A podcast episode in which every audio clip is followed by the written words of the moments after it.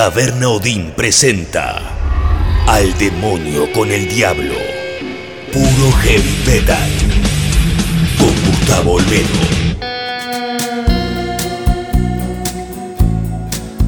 Arrancando un nuevo al demonio con el diablo. Nuevo episodio desde Taberna Odín, acá en Palermo, Honduras y Tames. Hoy vamos a seguir con el repaso por las canciones, los discos, los artistas, lo más importante del año 1991 en términos de heavy metal. Como esto se va haciendo por orden alfabético, hoy arrancamos con Metal Church, va a haber Metallica, finalmente llega Metallica con el álbum negro, Morbid Angel, Motorhead y demás. Escuchen y vean. Y tenemos invitado, como todos los programas. Hoy, por primera vez en mi vida, increíblemente, voy a hablar con Fabián Spataro, que es un músico de larguísima trayectoria que tocó en Mark con Claudio O'Connor antes de Hermética, tocó en Hermética con Claudio O'Connor antes de la grabación del primer disco, tocó en Vago, tocó en Alacrán, tocó en Damnation. Bueno, finalmente hoy Fabián Spataro va a hablar, entre otras cosas, de su historia en el inicio de Hermética cuando se terminó B8. Eso en El Demonio con el Diablo hoy. Es tu reino. Tu voluntad será. Líbranos del mal. Sálvame, oh Dios. Poderosos se han alzado contra mí. Gloria al Padre, al Hijo y al Espíritu Santo. Como fue en el principio y siempre será. Amén. Salva a quienes depositan su confianza en mí. Dios mío, sé para ellos una torre fortificada frente al enemigo. Que el enemigo no tenga poder para dañarnos. Que el Señor esté con ustedes y también con nosotros. Oremos, oh Dios sagrado, Padre Todopoderoso eterno Padre de nuestro Señor Jesucristo. Él quien envió a su único Hijo para aplastar al mentiroso. Pediré tu ayuda para alejarnos de su ruina y de las garras del demonio. Infunde terror a la bestia. Yo te expulso, maldito espíritu, en nombre de nuestro Señor Jesucristo. Al demonio con el diablo. Puro heavy metal.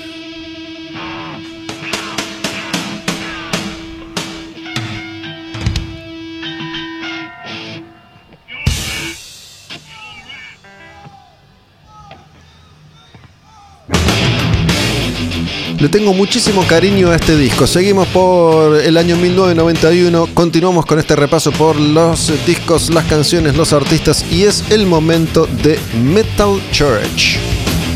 Me acuerdo que me había parecido bastante ridículo el nombre de la banda cuando conocí a la Iglesia Metálica.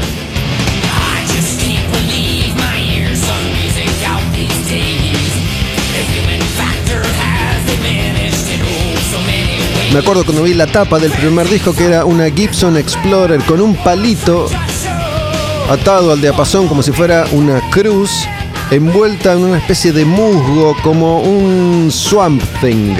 El personaje de historieta, la cosa del pantano, bueno, algo bastante pintoresco para la época porque el heavy metal era joven y pujante entonces y aparecía esta banda que se llama Iglesia Metálica, Metal Church. Y esta canción es una canción que se llama The Human Factor, que es un disco que Metal Church edita en el año 1991.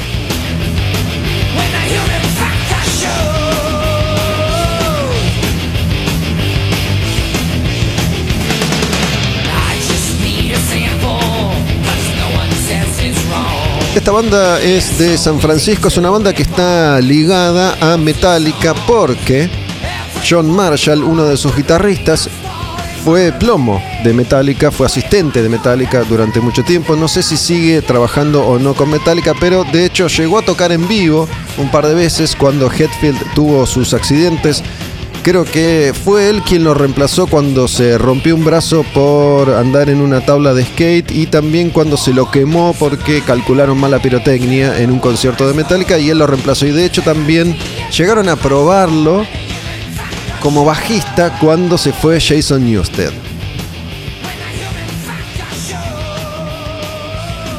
Este no es el cantante original de Metal Church, el cantante original era David Wayne, el que grabó los primeros discos, Metal Church, este que yo comenté recién, y The Dark, que es el segundo. The Human Factor es el segundo disco con el cantante que se llama Ronnie Monroe y reemplazó a David Wayne.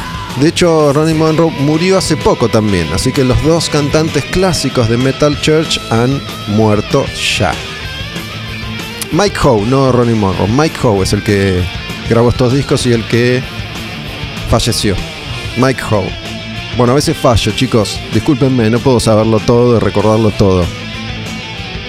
Podría decirle al chino que pare y volvemos a grabar sin errores, pero no, esto es así, a veces también me confundo. Bueno, Mike Howe es el nombre del cantante que tiene esta voz hermosa y mm, les decía entonces que este es un disco bastante importante porque en el año 1991 yo que suelo contar un poco cuál es mi vínculo con el heavy metal y lo descubrí en los 80 y vivo toda esa etapa y me compro mis cassettes y mis discos y grabo y escucho. Después, sobre los últimos años de la década del 80 un poco me, me distancio de la música.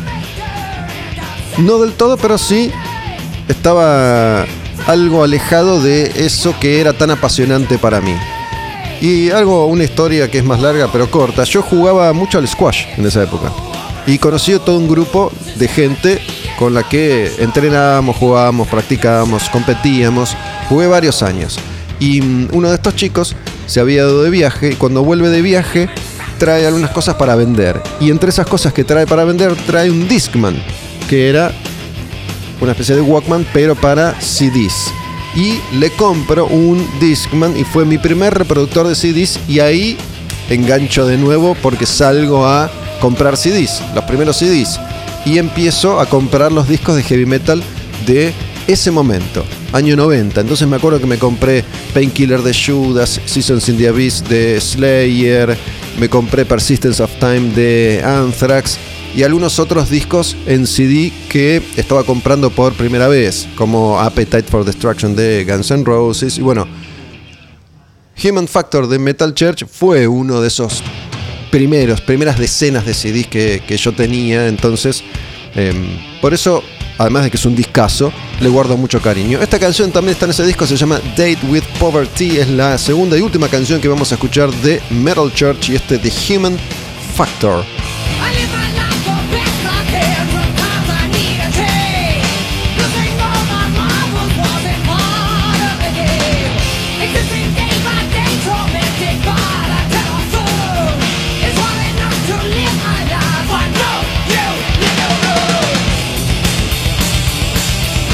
Ahora viene el estribillo, o a ver si le falta otra vuelta, pero la rompe. Le falta otra vuelta. Lo que son las cosas, ¿no? ¿Por qué le tengo tanto cariño a este disco? Metal Church, acá hago un paréntesis. Y les digo, anoten el nombre de Metal Church. Si no escucharon Metal Church, hay discos que son obligatorios.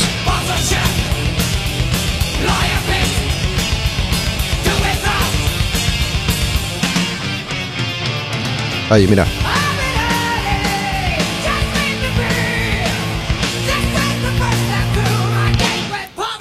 Date with Poverty. En el 91 la cosa ya empezaba a cambiar. Tienen que escuchar los dos primeros de Metal Church y tienen que escuchar los tres discos que graba Mike Howe en su primera etapa. Después viene otro cantante y había vuelto Mike Howe a cantar en Metal Church hasta el momento de su muerte. Pero bueno, ya en el 91 había aparecido Nirvana y había cambiado la historia y todos estos grupos de metal incipiente eran empezados a quedar de lado, las compañías discográficas empezaban a echarlos, Metal Church llegó a tener un contrato importante, pero bueno, no eran lo suficientemente vendedores ni populares como para que los conservaran, así que le dijeron fuera de acá y muchísimas bandas quedaron sin contrato y volvieron a el under, volvieron a la historia de los sellos independientes. Una de esas bandas es Metal Church, que tenía también una particularidad. El líder siempre fue el guitarrista y principal compositor Kurt Vanderhoof, que no tocaba con la banda. Él componía, él grababa, pero no tocaba con la banda. Durante muchísimos años él era el líder del grupo, el principal compositor, grababa los discos pero no tocaba en vivo. Ya hace unos cuantos años que retoma su puesto como músico en vivo también. Bueno, ¿qué querés que te diga? Llegó el momento de escuchar el disco de metal más popular de todos los tiempos, tal vez. Vamos a escuchar las canciones del álbum negro de Metallica. Y esa primera canción es la que abre este disco que justamente este año cumplió aniversario 30 años del Black Album de Metallica y lo vienen celebrando a lo perro. Y este disco con esta canción es la que va a cambiar por completo la historia de Metallica. Enter Sandman es esa primera canción que se difunde en ese momento. Y mientras que un montón de grupos de metal iban siendo descartados, como le pasó a Metal Church en el caso de Metallica, sucede todo lo contrario y a la cima, derecho. Y se convierten, gracias a este disco, en esta banda que es Metallica desde entonces, la banda más grande del mundo, la banda que hizo un crossover que Iron Maiden no hizo. Esto que yo repito siempre, ¿no? Y Metallica que venía de Unjustice for All, que era el disco más progresivo, el disco que grabó Jason Newsted, entra en esta etapa en la que simplifican su propuesta, laburan con Bob Rock en la producción y toma.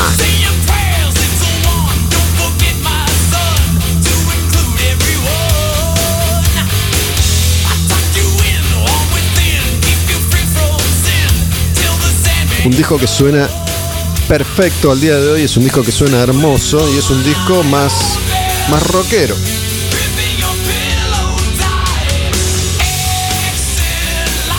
Como son muchas las canciones clásicas de este disco negro de Metallica, vamos a pasarlas un poquitito más rápido. Vamos a la próxima, a la próxima que es Sad But True. Seguimos en el álbum negro, este disco que es tan importante, pero bueno, es un disco que se ha contado una y un millón de veces, por lo tanto no creo que sea necesario que me detenga demasiado en este espacio en el que intuyo todas las personas del mundo que escucharon alguna vez, aunque sea un episodio del demonio con el diablo, saben que existe el disco negro de Metallica y seguramente lo escuchaste o no. ¿Sí? Tal este riff, ¿no? esta cosa mucho más heavy, sin ser rápida, sin ser extrema, sin ser veloz. Es una canción que le puede competir a cualquier otra canción que consideremos más extrema, no sé, de Morbid Angel, pero mira cómo suena. Como que te lleva puesto esta canción, con su sonido, con el riff, con la potencia de este ritmo lento. Ese riff, ese sonido de batería.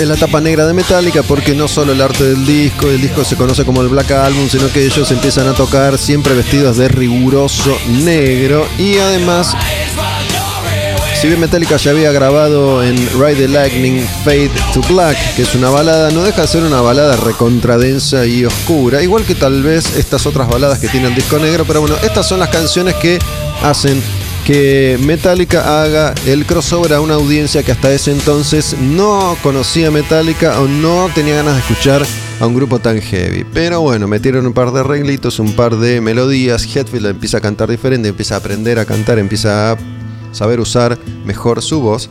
Y Metallica graba The Unforgiven. La 1, después hicieron 2, 3.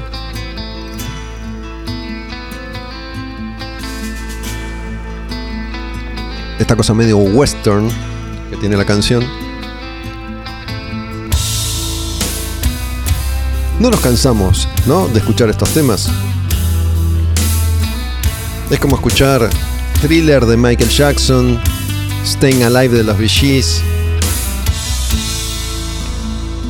Rapsodia Bohemia de Queen. Son esas canciones que, la verdad, no, no te cansan nunca. Igual esta canción, aunque es lentita, es pesada también.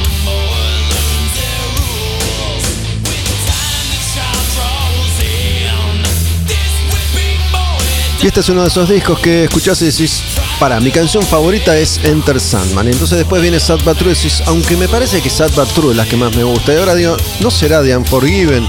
Y bueno, después de ahí viene Wherever I May Roam y digo, no, indudablemente esta es mi canción favorita del disco negro de Metallica porque tiene esta vueltita, este arreglo que te prepara. Pues además, quienes hemos visto muchas veces en vivo Metallica sabemos el efecto que produce este arreglo en la audiencia.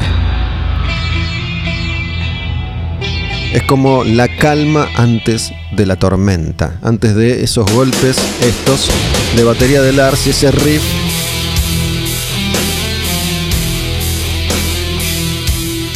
Pero viste, es como que avanza, como que viene, viene hacia vos, viene por vos. Ahí.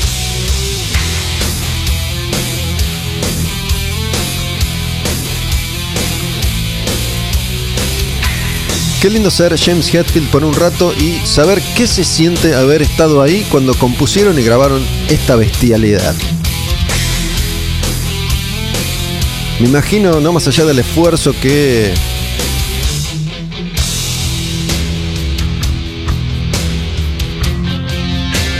el esfuerzo que significó grabar este disco, tocarlo en vivo.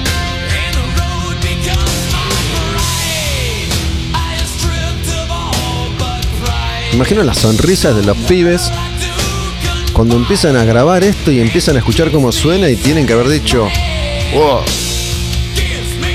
De hecho está documentado, hay un video que salió originalmente en VHS que se llama A Year and a Half in the Life of Metallica, que procesa todo este momento en la historia de Metallica.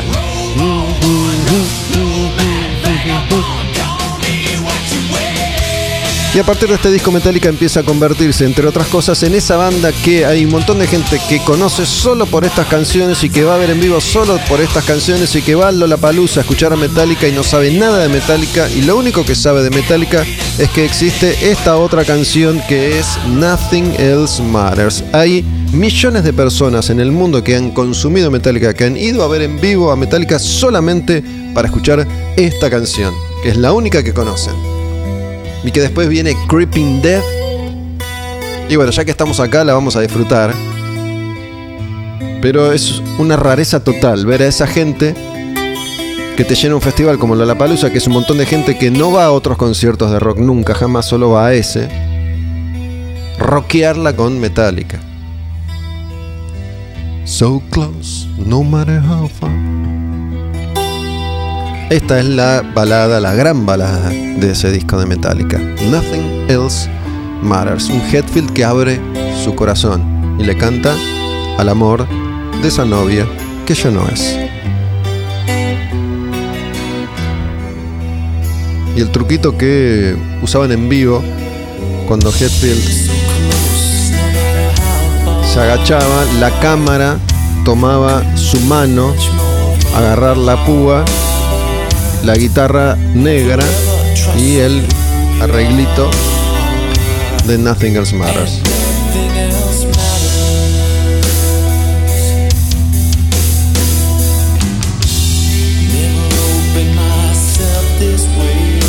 Año 1991, al demonio con el diablo, repasando todas esas canciones que han marcado nuestras vidas. Y lo que son las cosas, yo recién usé de ejemplo a una banda y dije, no sé si Sad But True es más heavy que Morbid Angel. Y lo que son las cosas, el próximo disco que vamos a escuchar es justamente de Morbid Angel. Cuando Metallica hacía Nothing Else Matters, mira lo que hacía Morbid Angel, que editaba Blessed Are the Sick. Acá tenés. Esto es menos heavy que Sad But True. Poner el sonido del álbum negro a esto. Saben que la búsqueda de Morbid Angel va por otro lado. Este es el segundo disco de Morbid Angel, Blessed Are the Sick y Fall from Grace. Una de las bandas de death metal más importantes de la historia. Y volvemos al death metal clásico, esto que vengo mencionando capítulo a capítulo de este podcast Al demonio con el diablo desde que empezamos a recorrer el año 1991. Y se pudrió.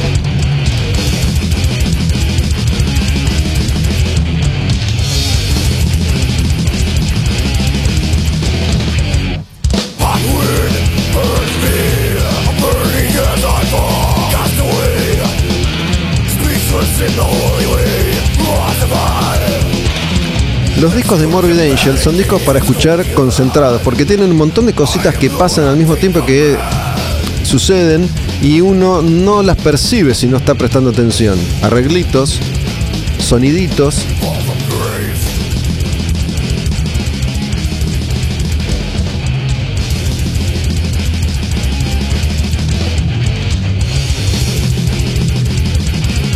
Esta canción se llama Fall from Grace Morbid Angel, el disco Blessed Are the Sick.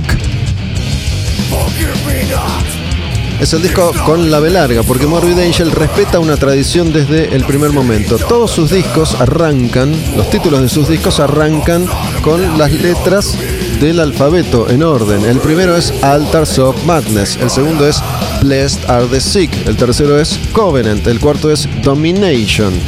Y así. Van por la letra, mira, ya te digo.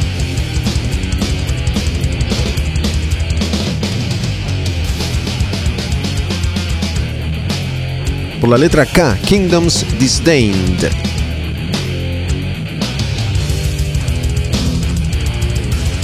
Entangled in Chaos, Formulas Fatal to the Flesh, Gateways to Annihilation, Heretic, Illud Divinum Insanus, Juvenilia Kingdoms Disdain.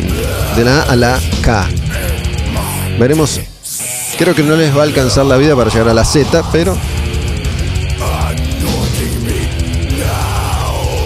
Esta otra canción es la que le da título al disco, se llama Blessed Are the Sick. Estamos con Morbid Angel, año 1991. En un ratito voy a estar conversando con Fabián Spataro. Fabián fue el baterista original, el primer baterista de Hermética tocó esas canciones, las ensayó, pero no llegó a grabarlas. Estuvo ahí cuando Ricardo empezaba a armar algo que en un principio parece que podía llegar a ser una continuación, una nueva formación de B8, hasta que dicen, no, vamos de cero, vamos con Hermética. Ahí estuvo él. Iba a compartir estas historias y esas historias con al demonio, con el diablo.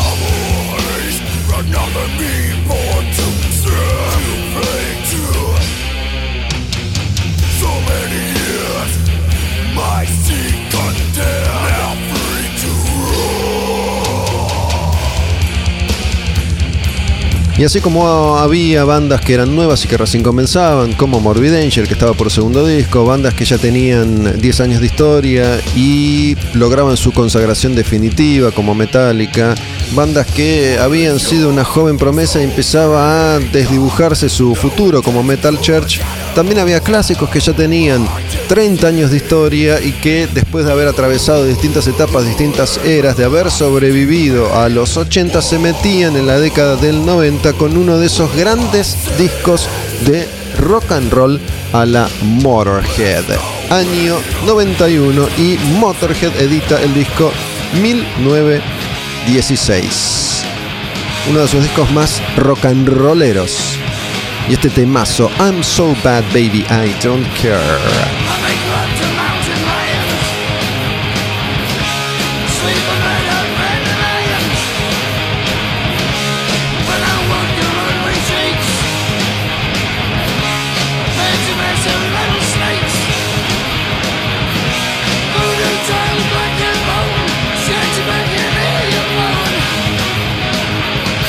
Después de flashearla un rato, después de trastabillar, después de su etapa dorada de los 70 y primeros 80, Motorhead empieza a encarar un rumbo que les va a servir para reinventarse.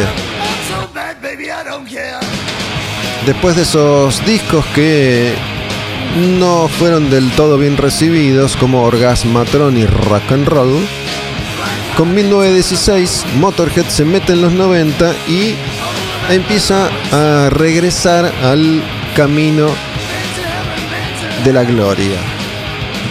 E iba a editar tres de los discos que iban a ponerlos una vez más en el mapa de las bandas importantes y que iban a terminar siendo los últimos clásicos de verdad de la banda, sobre todo March or Die y especialmente Bastards. Pero bueno, este es el primero de esa trilogía, se llama 1916 y la fascinación de Lemmy con la guerra y en este caso la Primera Guerra Mundial. I'm so bad, baby, I don't care.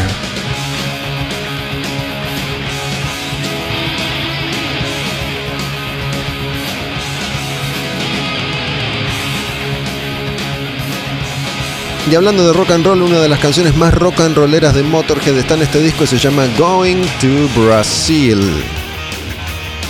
Lemmy en el territorio que más le gusta, el del rock and roll. Nada de metal, nada de nada. Rock and roll. Going to Brazil. 1916.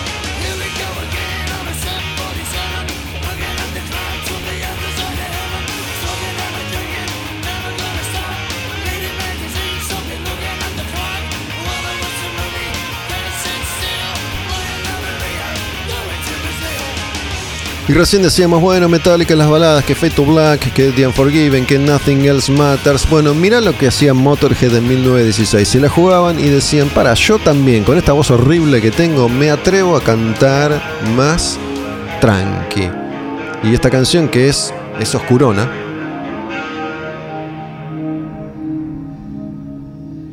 se llama Love Me Forever.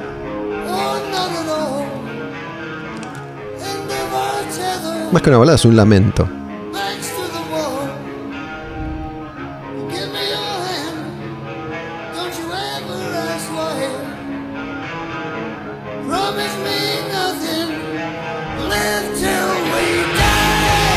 Y comenzaba también una tradición con canciones como esta, como Don't Let Daddy Kiss Me.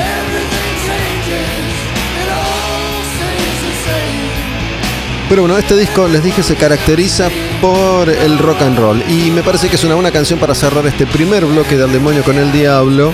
Una canción de este disco, una canción de 1916 de Motorhead, una canción de un disco editado en el año 1991, que es el año que estamos repasando. Tenemos unos cuantos meses por delante hasta que lleguemos al año 2000, falta un montón.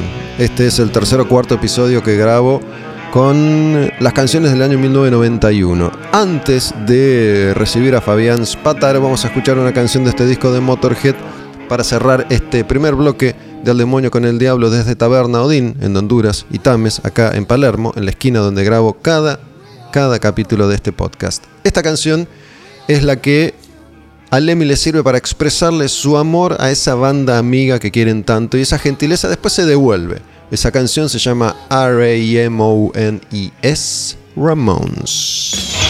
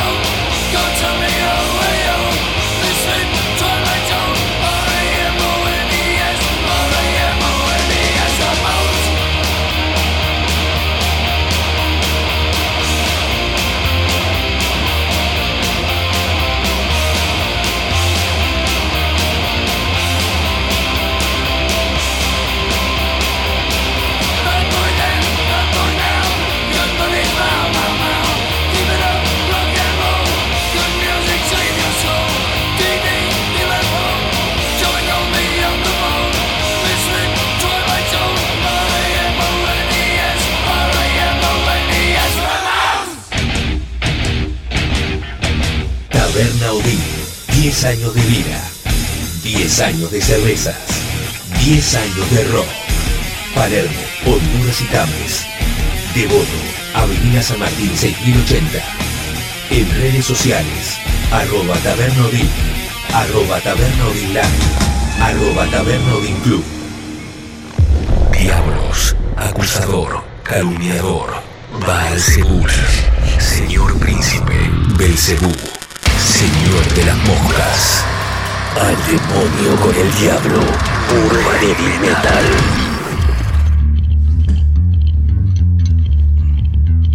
Momento de recibir al invitado de este programa Al Demonio con el Diablo. Saben que estrenamos cada domingo 22 horas en la plataforma tabernaudinlive.com. A partir del lunes, cada episodio disponible en Spotify.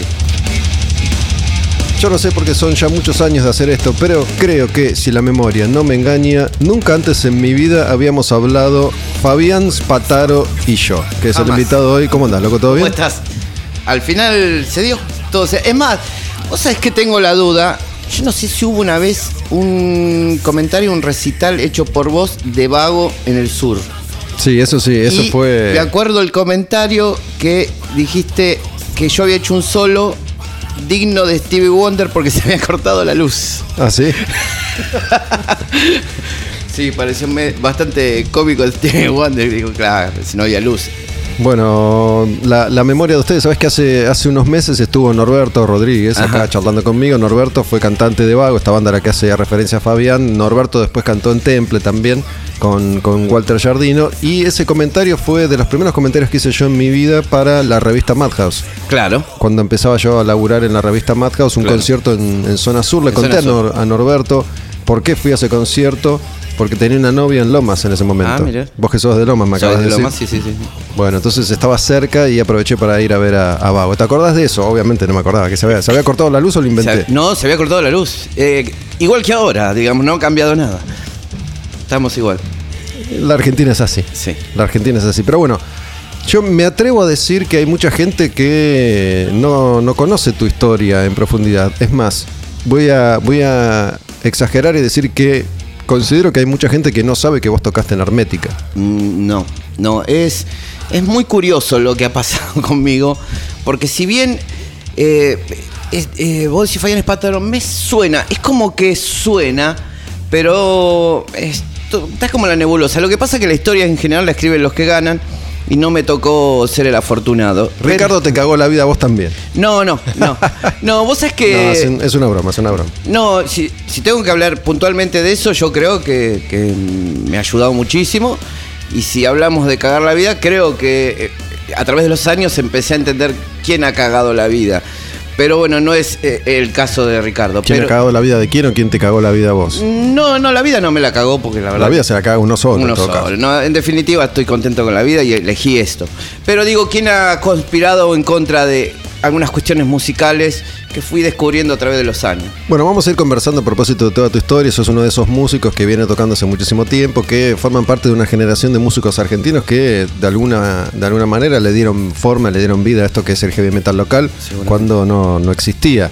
Vos habías, habías formado una banda también con, con Claudio Connor, Mark. Claro, en realidad yo toco por primera vez en vivo en el año 1981, muy chiquito, es más, me acuerdo que todavía estaban los militares y no me dejaban entrar en el lugar. O sea, la consigna era que toque y se vaya porque llegan a venir los milicos nos clausuran. Porque eras menor. Era menor, era menor, tenía 13 años y ya estaba haciendo quilombo con la batería.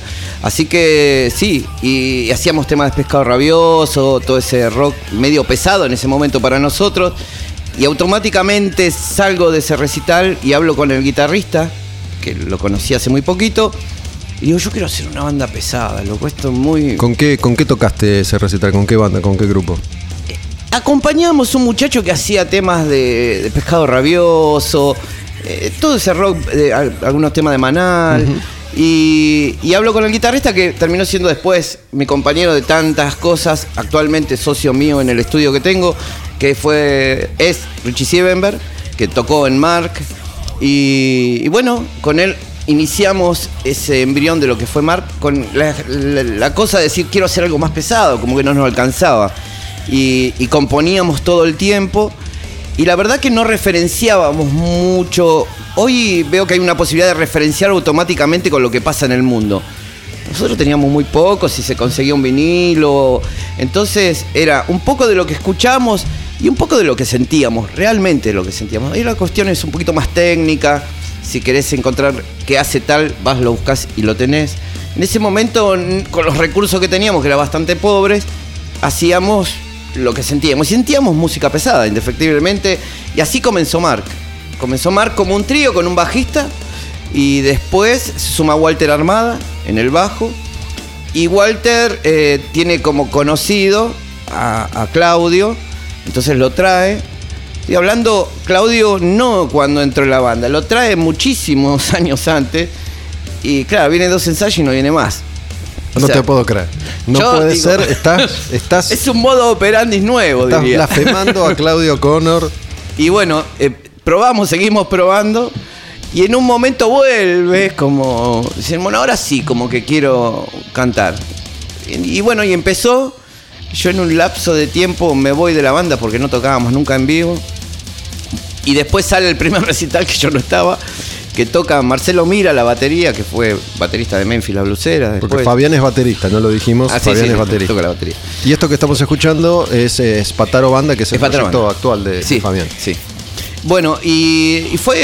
eh, bueno, después que empezamos a tocar, digo, muchachos, yo quiero volver. Darme yo, jodamos. Bueno, efectivamente volvemos y volvemos bastante a lo grande para lo que éramos. Porque tocamos en Lo Más Rock 85, que fue un festival. Hoy creo que sería. Es impensado ya, porque la mayoría han muerto. Pero impensado en los nombres. Soda Stereo, Sumo, Los Violadores, La Torre, eh, Ariel Roth Y Mark. y Mark. Mark era por, por Purple. No, no. Era por la historieta. Era un superhéroe de historieta. ¿Sí? ¿Cuál? Mark, Mark. sí.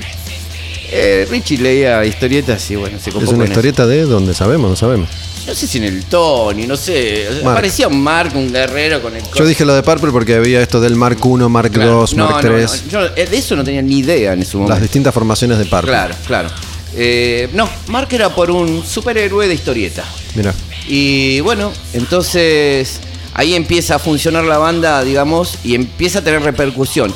Y mm, impulsados por una cuestión que tenía que ver con la imagen, que no tenía nada que ver con lo que la banda proponía, porque de hecho nosotros cuando componíamos con Richie teníamos como una cabeza diferente eh, en la línea de, la, de las letras.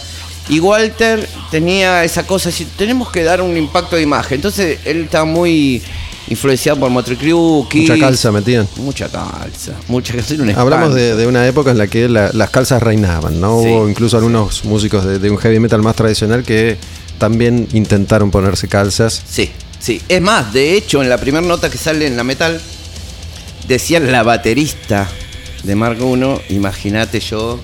Tampoco te puedo creer, metal No. equivocándose en algo, no puede No ser. puede ser. Estás mintiendo una vez más. Hablamos de una revista, de la primera revista de metal que hubo en la Argentina, Claro. que era la única y era bastante pobre su y no chequeaban ni siquiera Nada. nada. que- hay errores entre comillas históricos ahí. Bueno, los he contado varias veces, como que Vivian Campbell era mujer también. ¿no? Claro, La- claro, sí, sí. La sí, guitarrista de, de Dio. Claro. Y esas cuestiones que no entonces importa. íbamos a armar una banda de mujeres seguramente con la guitarrista de Dio. Así que bueno, eh, y empezamos, empezó a funcionar bien eso. O sea, eh, eh, daba un impacto, pero lo que sí se contradecía muchísimo con lo que hablábamos en las letras. Más recuerdo que en un momento íbamos a tocar en un festival no sé por qué viene al ensayo un milico, porque en definitiva tenía que ser aprobado por ellos. Y vino al ensayo a escucharnos antes de, de tocar. Dijo, muchacho, usted no puede decir lo que están diciendo. ¿Cómo decir eso? O sea, por ejemplo, había eh, un tema llamado PCP, asesinados por causas políticas, y ese tipo de cosas que decían, no, muchacho, o sea, o tierra marginal, un montón de cosas que hablábamos, que con la imagen, claro, nos, Pasaban desapercibidos. Claro, recuerdo. Vos viste que hay una foto muy conocida, por decir así, de Claudio con una bengala. Que está levantando una bengala que ha salido varias veces. Bueno, recuerdo que, que un, un recital de Mark en Banfield. Teníamos un plomo que era colimba y se sacaba las bengalas. Entonces en el último show, el último show, el último tema las prendía. Bueno, y ahí veíamos qué había del otro lado. Me acuerdo que estaba muy lleno el lugar, último tema. Y le pasa la bengala el colo a Claudio. Cuando se prende la bengala, oh sorpresa, la gente no estaba más. No había nadie. Los mataron. Claro, cuando pone así estaba lleno tipo apuntándonos, milicos. Y Claudio que no tuvo mejor idea que tirarse el escenario y seguirlos con la bengala hasta que se le apaga. Y ahí lo siguen él a los tiros. Y dicen los payasos contra la pared. Y bueno, y éramos los payasos. O sea, ¿Y esto en qué año? Más y o menos. 84 aproximadamente, 85 por ahí. Ponete una, una canción de, de esas de, de Mark, que no sé, esta, esta grabación de qué época es. Sí, más o menos eso. Es por ahí. Sí, por ahí. por ahí. Esto es un, un demo, una sala. Sí, esto es un demo. ensayo. No, a ver. Esto creo que lo grabamos. Encima, creo que lo grabamos en Panda. No puede sonar tan mal. Y, y, o sea, es como dar una computadora a un indio. ¿Qué va a hacer? ¿Prenderla a fuego para calentarse? Sonó, sonó mal porque ustedes no tenían experiencia y nadie ahí los ayudó. no, no.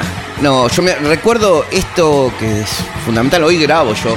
Yo ponía mi hi-hat abierto como para que haga una especie de cuestión sonora. Y el tipo me decía, el que grababa, no, cerralo. Pero yo no, suena muy feo, o sea, como música pop. No, pero hace un ruido. shh. Pero es metal, o sea, no tenía ni idea que sería el Claro. metal. Entonces, gente que grababa pop. Y un día se encontró con metaleros que empezaban a grabar y dice, ¿qué son estos tipos tan locos? A ver, Claudio, ¿cómo canta acá en esta época?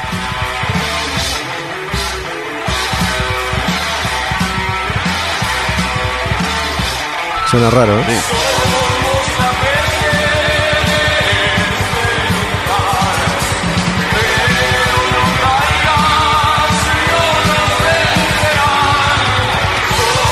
acá en el estribillo en particular canta con una voz diferente a la que solía hacer. En el otro tema, El Traidor, es más parecido a lo que después fue. Vamos, vamos a ir escuchando algunas canciones que, que trajo Fabián a modo de referencia de su historia con, con la música. Eso de recién era Mark, la banda que compartió con Claudio Connor como cantante antes, antes de Hermética. Te voy a decir algo. Hace poco estuve hablando con el Tano Romano, acá en este programa, en este mismo espacio, episodios que pueden escuchar cuando quieran si buscan al demonio con el diablo en, en Spotify. Sí. Y mm, tal vez ya se me hayan mezclado los recuerdos, pero creo yo que hablando de los inicios de Hermética, antes de Tony Scotto, que es quien graba el primer disco de Hermética, estuviste vos y como que no los convencía demasiado que tocaras tan bien. No, la cosa era, no toca demasiado bien.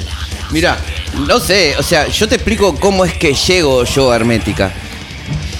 En el recital que yo te señalo en 1985, ese festival, se acerca eh, en- hasta ese momento icónico manager de B8, Tommy, Sí. Ah, Para mí hasta ese momento.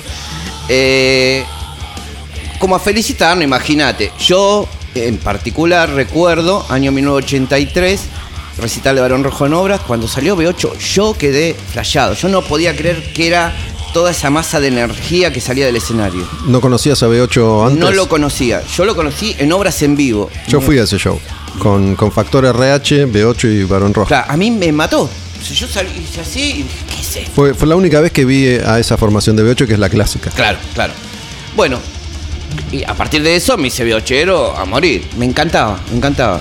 Y claro, y que venga el manager a felicitarnos era, oh, ¿viste? Encima estamos hablando pibitos, 16 años.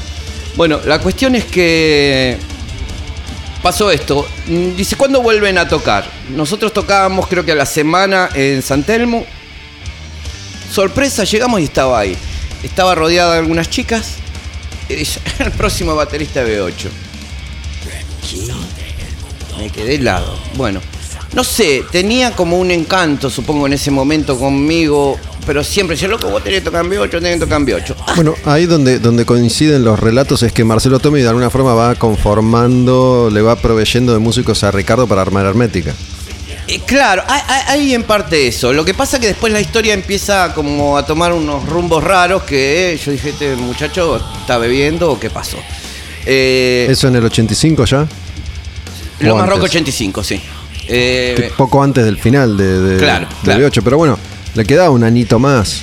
Entonces, ese año seguimos tocando con Mark y resulta ser que eh, en un recital de DAC eh, ya se habían separado.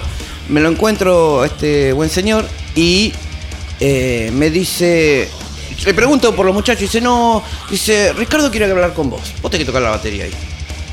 Digo, jodeme. Dice, sí, Ricardo va a hacer algo. Dice, pasame tu teléfono. Le paso el teléfono. Previo a esto, previo a esto, cuando está Jardino, él me dice a mí de ir a, a probar a B8.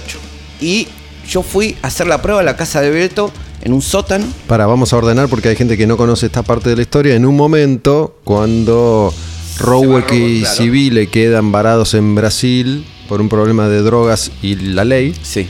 Vuelven Beto y Ricardo y arman una nueva formación de B8 con Walter Jardino, Walter Jardino con y Miguel Roldán. Roldán Claro. y Hasta ahí no había baterista. no había baterista.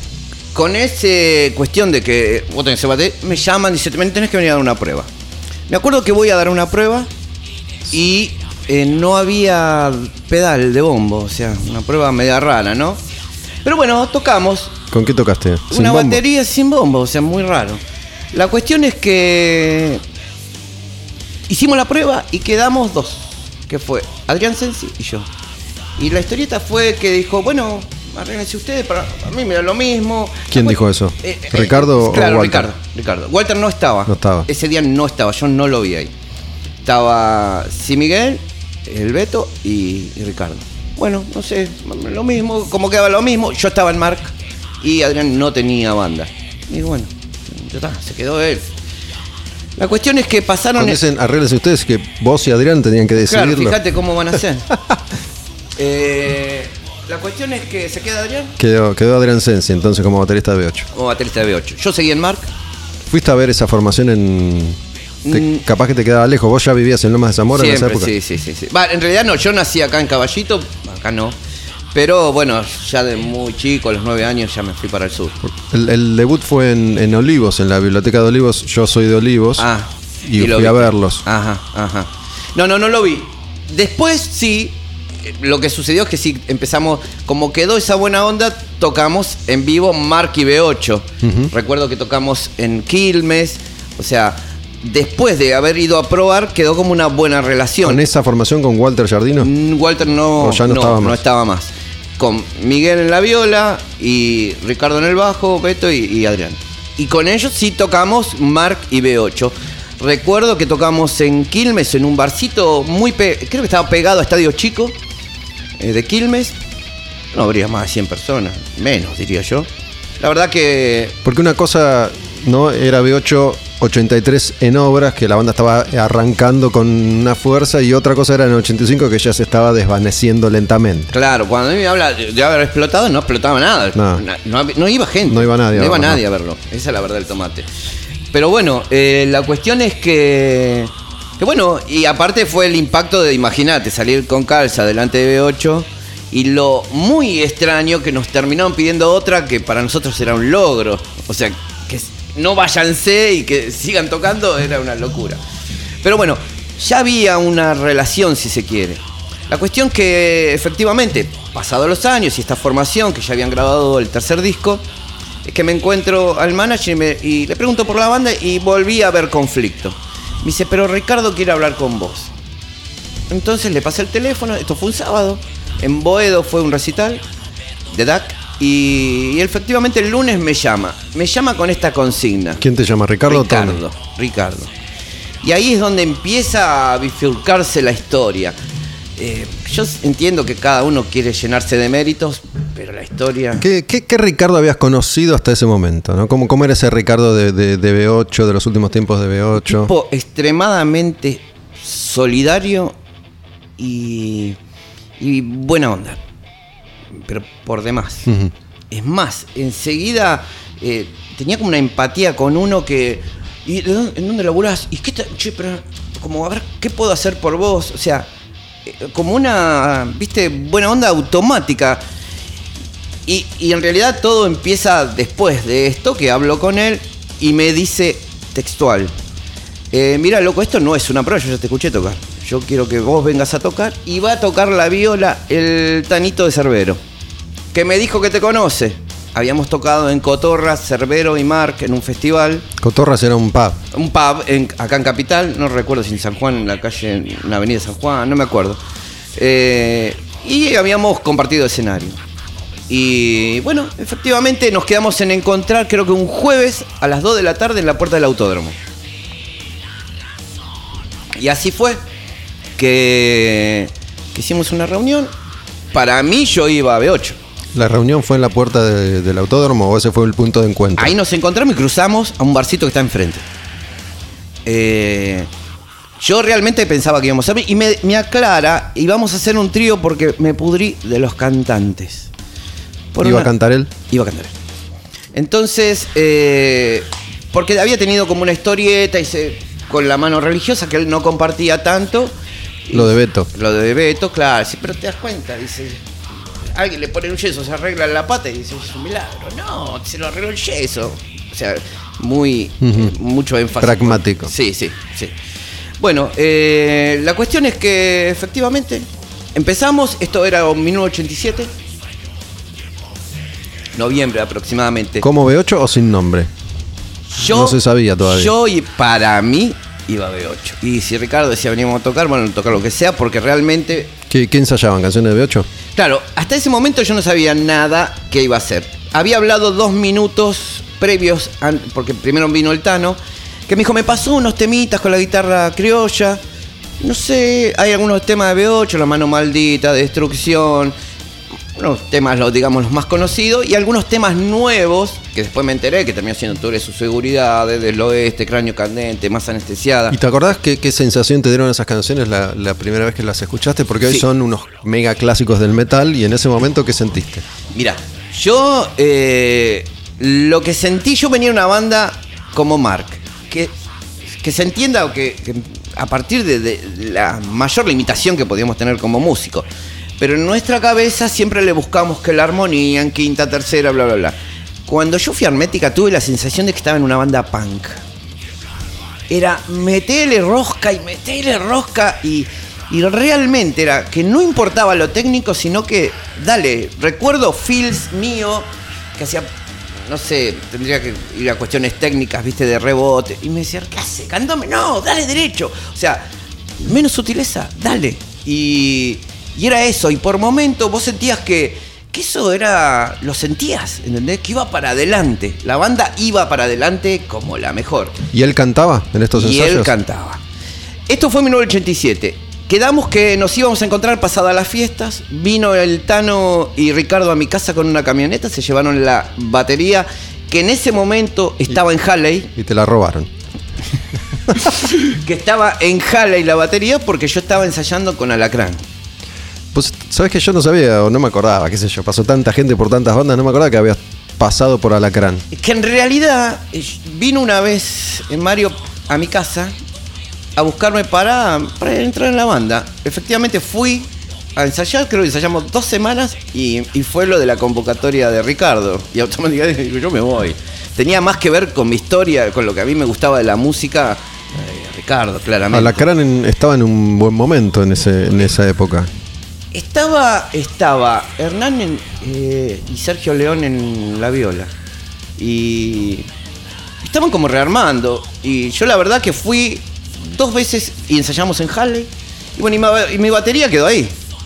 Ya la había llevado. Entonces, el tema era que no podíamos enganchar eh, con Mario para ir a buscar la batería. Entonces se atrasó, vinieron las fiestas. Bueno, entonces arranca 1988 y empiezo a ensayar. Ya te digo, los primeros temas que aparecen de Hermética, Caño Candente, Tú eres su- era todos temas que ¿Dónde- yo tenía, dónde ensayaban? En la casa de Tom.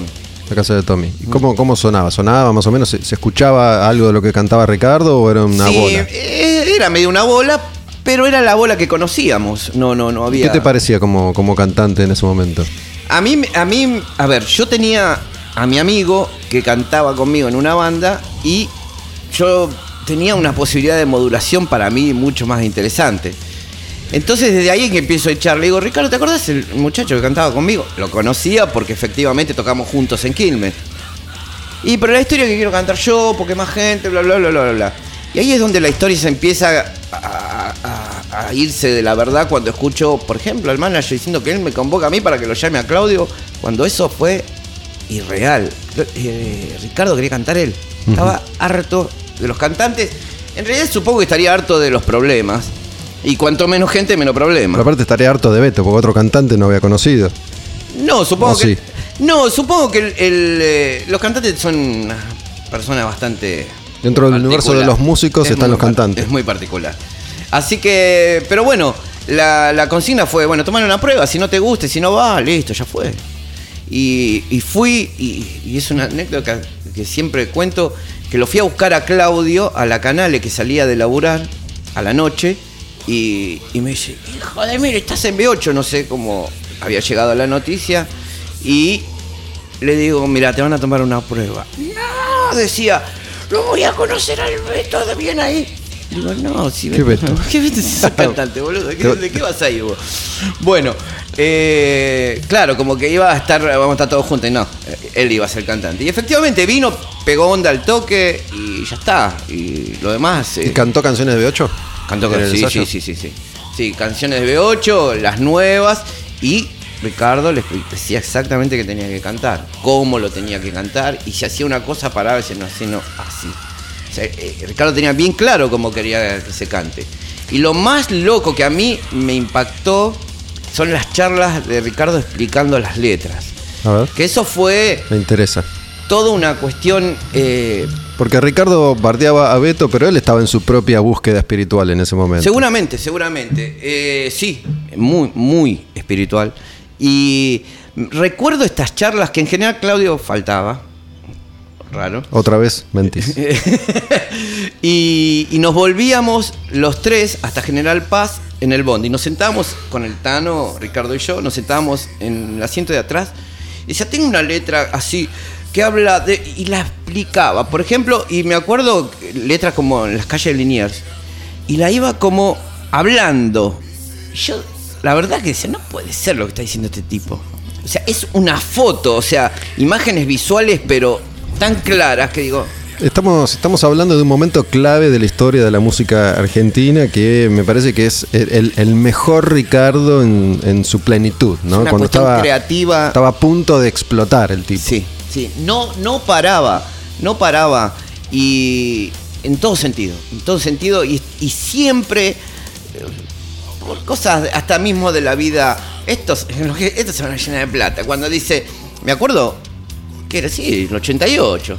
¿Sabes? Estos se van a llenar. Ah, vos sabés lo que tenés que hacer. Dos lamparitas de colores, piso de tierra y pasas cumbia. Se van a llenar de plata.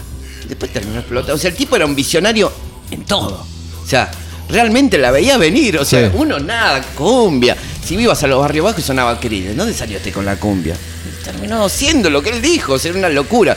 Yo te digo, estaba realmente impactado por todo lo que decía y un tipo muy, muy, muy hábil. Muy, realmente. muy inteligente, muy Sí, lúcido. sí, muy Y en ese lúcido. momento seguía sin, sin definirse si era No, B8. eh, cuando ya empezamos con el ensayo, dice loco que esto se va a llamar Hermética por Hermes Trimegisto, que Dios no está afuera, sino que está en nuestro Adentro. interior y todo eso.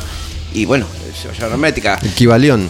Yo, vos sabés que yo me quería matar, porque era como decir toda la vida, imagínate, me llama Iron Maiden y justo caigo, yo cambian el nombre, digo, me quiero matar.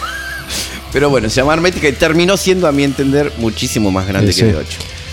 Trajiste un par de canciones de, de Hermética. Esto, esto que. Esto me lo han pasado y ¿qué la, ver- es? la A ver. verdad que son, no sé si ensayo, no creo que se haya ido en vivo. Y ahora te cuento algo de en vivo, que hubo toda una filmación que yo la vi, escuché los cassettes del primer recital en vivo, estaba todo grabado.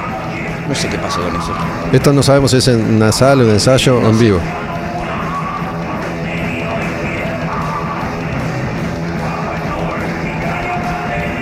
Cráneo candente. Es una referencia ¿no? de una época.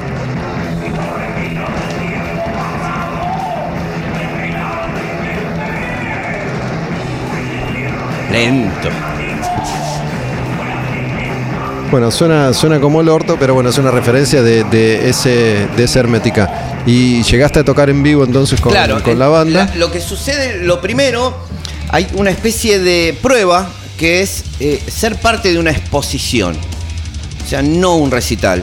Íbamos a tocar, en el- de hecho, tocamos en el Centro Cultural Recoleta como parte de, de una exposición de música. O sea, la gente podría ver una escultura, un cuadro y una banda. No era un recital, un, un formato medio raro. Que justamente de ahí eh, salió una filmación que creo que. No me acuerdo quién la había hecho. Pero bueno, había una filmación y una grabación. Estuvo todo grabado en audio, en video. Porque en realidad Ricardo al principio no quería grabar con compañía, quería hacer cosas en vivo, grabarlas bien y sacarlas. Después vino lo de Trípoli bueno, se arregló y, y salió el primer disco. Pero mientras yo estaba, era, no tenemos que grabar con nadie, tenemos que hacerlo nosotros. O sea, como bien autogestión en todo. En esto de que te pidieran que, que fueras más, más derecho y que no metieras tanto arreglo, ¿a vos te, te parecía bien? ¿Te incomodaba? ¿Vos querías meter más firulete? Y eh, había un punto, eh, es más, de hecho me pasó. un- en un momento me acuerdo que Ricardo quería hacer una letra sobre la polución. Que terminó haciendo montones y bueno, y una mejor que otra. Y yo me acuerdo que yo, yo escribo, es más, de hecho en mi banda hago las letras. Entonces llevo entusiasmado una letra y me dice, así como el nadie, me dice, toma, las letras hago yo. Y, y en definitiva, capaz que en ese momento me molestaba, pero después cuando escuchaba lo que decía, decía, ya está, ¿qué tengo que hacer? Y después cuando veía los resultados, decir, no, no, no, esto no hagas, haz esto. Y estaba bueno. Eh, eh, claramente yo estaba equivocado. Al menos para ese momento y para esa música sí, quizá para otra cosa no. Pero en definitiva la historia termina dando. La historia juzga todo, ¿entendés? O sea, no puedo decir nada. ¿Y mm, cuán- cuánto tiempo estuviste? ¿Estuviste un año Mira, menos? yo estuve, eh, bueno, que nos juntamos en el 87 hasta, no sé si junio, agosto, que, que- que hay un episodio puntual que nunca lo conté, nunca lo conté, porque tiene que ver con una cosa media densa. Es más, hablé los otros días con Andrés Violante, yo a Andrés lo conozco de, del barrio, de, de- Andrés es fotógrafo, Sí. ¿no? Trabajó durante mucho tiempo con Hermética, con Malón, con la H, con Claro. montones de bandas. Yo lo Sí. conocí en la revista Madhouse, fue Claro. fotógrafo de Madhouse durante mucho tiempo. Y bueno, y está haciendo un documental eh, y, y me dice, un día contámelo. Y bueno, creo que fue el jueves, por primera vez lo conté a alguien por qué me fui de Hermética, que nunca lo conté. Y tiene que ver con un episodio doméstico que realmente no tenía nada que ver con la banda y que terminó repercutiendo en, en- en mí. Y no, ¿Un episodio doméstico en, en tu casa? no, no, no. Eh, o sea, doméstico en la banda. O sea, Bien. hubo un episodio como por fuera de la música que, que desencadenó en que yo me vaya. ¿Pasó algo? Drogas. No, no, no, no, no, no, no, no. Tendría que. O sea, le dije. a- ya se lo a- cantaste a Andrés, ahora contámelo, dejate de joder. Eh, lo que pasa, le digo, mira, Andrés, que salga primero lo, y después se lo cont- Ya está, después lo van a saber todo. Eh, nada, eh, o sea, pasó un episodio. te lo cuento así breve. Dale. voy a ensayar un día, no se ensaya. Para que referencias mi tiempo, yo laburaba en el ferrocarril. 21 a 5, 5 a 13, de 13 a 21. Franco miércoles. Vivía en Loma y ensayaba en Villa Adelina. Me daba vuelta todo el. Vivía Villa arriba. los- Adelina, en zona norte. eh, No, sí, allá, Boulogne, por Sí. allá. Pasando San Martín. Así que imagínate, vivía arriba del tren, bondi, tren, bondi. La cuestión es que un día llegó a ensayar y, se, no te y había un montón de muchachos. Y me dice, ¿no te avisaron que hoy no ensayan? Que Ricardo no sé qué tenía que hacer. Digo, jodeme que no, vamos me quiero matar. Más allá de este episodio, ¿no? Convengamos que hablamos de una época en la que no existía ningún tipo de No, comunicación no. y la mayoría de las personas no tenían teléfono. No, o sea, el arreglo era de una semana para la otra y no Sí. te olvides porque arreglamos esta semana y la semana que viene. Bueno, efectivamente llovía, me acuerdo que llovía mucho y dice, estamos tomando mate. Había en esa casa unos seis pibes que la- realmente no sé. Y te la resumo, tomo dos mates, para un poco de llover, digo, loco, me voy porque me voy a dormir un rato, aprovecho. Eh, nada, esto fue, nosotros ensayamos lunes, miércoles y viernes, el domingo muere mi viejo. Atrás de la muerte de mi hijo hubo algo medio denso, que eso me puso peor. La cuestión es que yo estuve 15 días bastante mal y con quilombos, no fui ni a laburar, había pedido licencia y tampoco fui a ensayar. Cuando eh, me llama el manager y dice, loco, necesito hablar con vos por una situación. Y cuando me encuentro dice que, lo cuento así medio rápido, que algo le había desaparecido de la casa. Era la casa de él. la casa de donde ensayamos. Digo, qué garronazo. No, pero viste que como vos estuviste y no viniste, se murió mi viejo. ¿Qué onda? Tenés seis pibes ahí, me decía a mí. Y, y bueno, el hecho de que sospecharan de mí sobre algo que había desaparecido, digo, esta gente está mal. Pero ojo que nadie quiere que te vayas, simplemente para compensar yo me voy a quedar con la plata de los shows. Eh, ¿Vos me estás jodiendo? ¿Vos me estás diciendo que yo te toqué algo? Obviamente, si me ubico pendejo, o sea, no se me dio ni por hablar con Ricardo, ni con, o sea, con el dueño del circo, no con el mono. Los mandé toda la mierda en mi cabeza y digo, váyanse toda la concha su madre. Y nada, así que yo primero no, no iba a tolerar que mis amigos, yo para mí eran mis amigos, sospecharan algo de mí. Después que mm, mis amigos más íntimos no dijeran, loco, es posible esto. Y hoy me empiezo a entender de si no habrá sido una cosa media rara y que caí como un chorlito. O sea, ¿Una trampa para que te fueras? no para quedarse con mi dinero, por ejemplo. Ah, O sea que después de haber visto manejos y digo, sí, y hoy por hoy encuentro gente que posiblemente cercana a Ricardo, eso no lo sabe. O sea, como diciendo, Ricardo dijo, y me parece que nunca lo supo. O sea, todo un, todo un puterío que digo, bueno, yo, o sea, no voy a aceptar estar en una banda donde primero se sospeche de mí.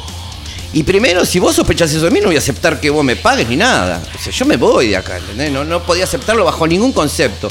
Después salió que no tuve tiempo, que no sé, que quería otra cosa. y vos no, no, no volviste a hablar con Ricardo ni con Claudio. Sí, sí, con, con el tiempo hablé.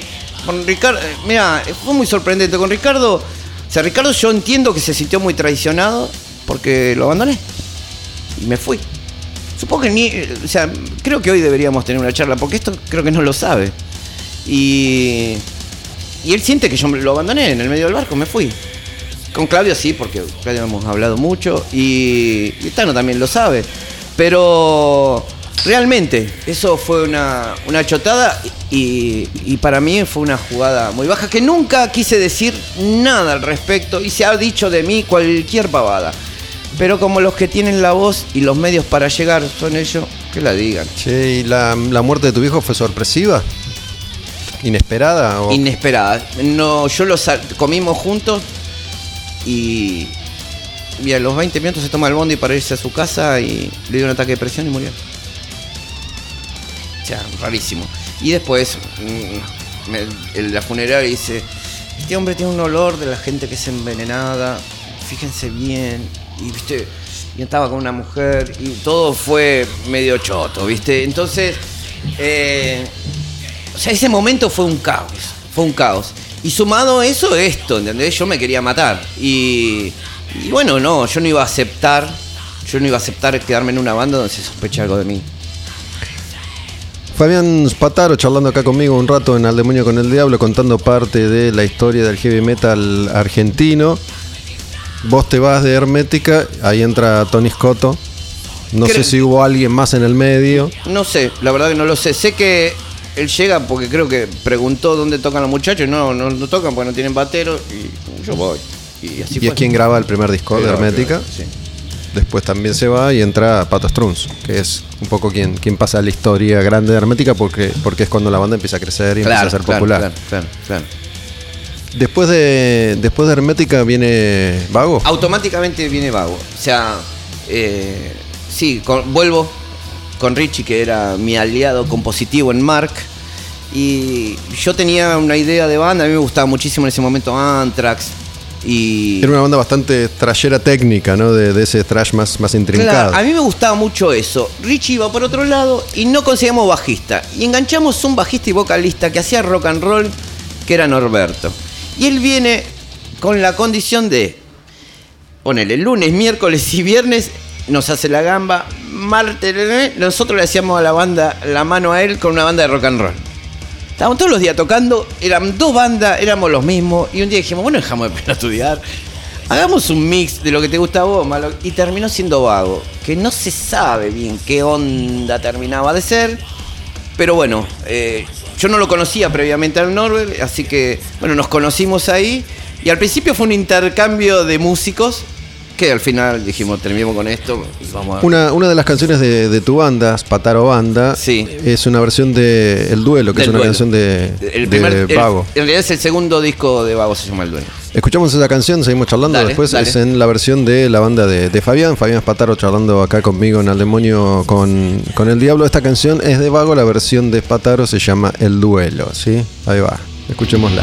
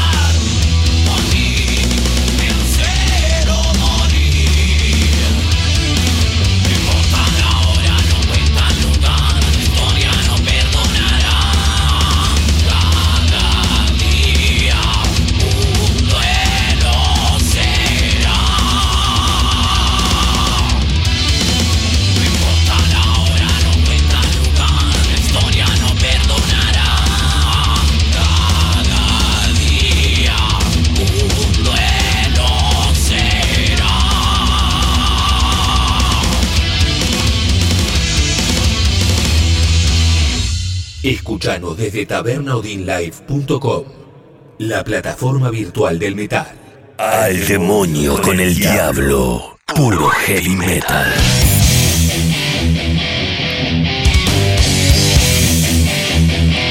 Recién escuchábamos El Duelo, una canción de Vago en la versión de Spataro.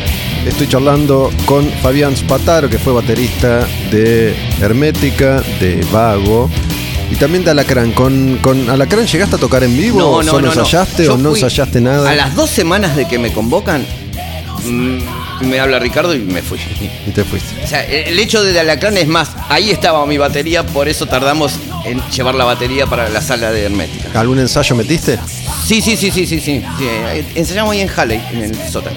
Él laburaba, Mario laburó en Halley en, en esa Claro, época, claro. programaba conciertos Claro, o algo claro, así. claro, claro. Si tenía el fato ahí, por eso ensayábamos ahí.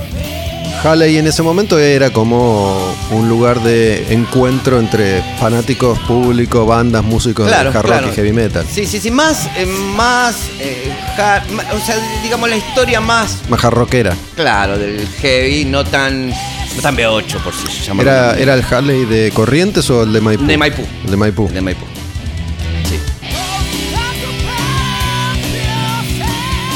Esto es Mark, Esto es Mark, Pero- 2011. una edición posterior.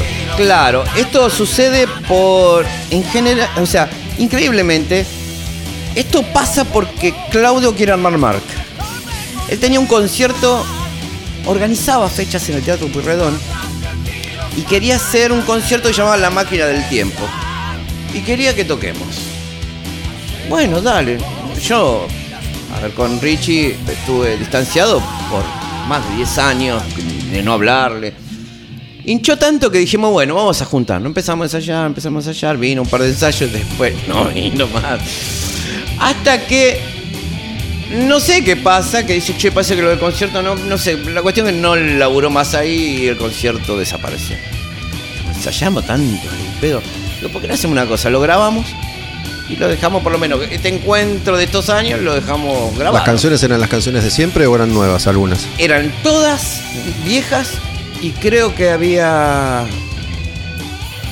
eh, esta que estamos escuchando, que era una vieja canción que hizo Vago, Vago reformó para Vago, esa fue de Richie Mía, la pusimos en Vago, y, pero en realidad era de Mar, pero que ahora tocamos con Mar la versión de Vago. Y, ¿Quién, quién canta? Bueno, Claudio se baja de ese proyecto, Sí, se baja. entonces. Sí, en realidad se baja el proyecto porque él deja de, de- de organizar esos eventos. Y bueno, yo conocí a este cantante que se llama. No sé. eh, Abraham, de apellido. Eh, no me acuerdo nombre. Y. porque no me acuerdo del sobrenombre y no da ni para decirlo. Eh, El pijudo. no, no. Abrame el pijudo.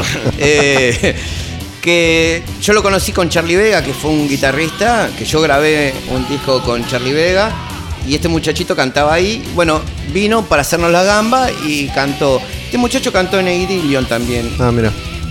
después. Y, y bueno, y sacamos este disco con Pacheco Record y una de las condiciones era que que tenga los todos los demos de Mark de el año ¿Con Claudio? con Claudio. Y está lo de Panda y hay en ese disco dos temas o tres temas anteriores a, a Panda. Están grabados muy de manera muy precaria y, y ahí se nota una voz de Claudio realmente limpia, o sea, limpia digo de, de joven, pero está muy bueno. ¿Qué, qué tanto tuvo que ver eh, Ricardo con, con la voz de Claudio a la hora de moldearla? Claudio ya tenía todos esos No, no, no, ya venía con Ya venía. Es más, de hecho, yo me acuerdo, porque las melodías de Mark las hacía yo, y yo le decía, acá canta alguna voz así, y él le hacía, ¡ah! Digo, no, o sea, yo a veces me, me observo queriendo cambiar el estilo de lo que terminó siendo después la voz del metal, o sea, un tarado. Pero el tipo cantaba así, él le ponía eso y le ponía eso. Lo que eh, Ricardo hinchaba era con las melodías y con la manera de decir para que se entienda lo que él quería decir. Básicamente, no con su manera de, de- de- no con su garganta, no con ese estilo. Eso era de Claudio y eso lo mantuvo. Si uno, si uno trata de, de estudiar un poco la el devenir del metal en la Argentina, te das cuenta que ha habido distintas generaciones de grupos. La mayoría de aquellos que ya en los 80 estaban tocando nunca, nunca llegaron a grabar. Sí, era muy difícil. ¿no? La mayoría de las bandas que formaban parte de esa, de esa primera escena no llegaban a grabar. B8 grabó, Helion grabó, Thor. Thor grabó. Alacrán. Hubo, hubo una banda que se llamaba Bunker en esa Sí. época, jarroquera, Bueno, nosotros que grabó. éramos muy amigos. De hecho, Claudio era plomo de Bunker y Walter era el sonidista de Bunker. Ensayamos todos juntos y con Bunker nos unía una relación muy estrecha. Una banda que tuvo su Botoski que se llamó Samson, llegó a grabar Sí, un vinilo sí, también. ¿no? Pero bueno, no, no son 10, Sí, con suerte, sí, los grupos sí, que lograron grabar de esa generación de artistas. Sí, sí. Pero bueno, de ahí también surgen un montón de bandas. Digo, de, para, para que se arme B8 se juntan músicos de tres Sí. o cuatro bandas distintas. Sí, sí, sí, sí, sí, sí, sí. Y después están los de una especie de segunda ola, ¿no? Entre los que figura Mark.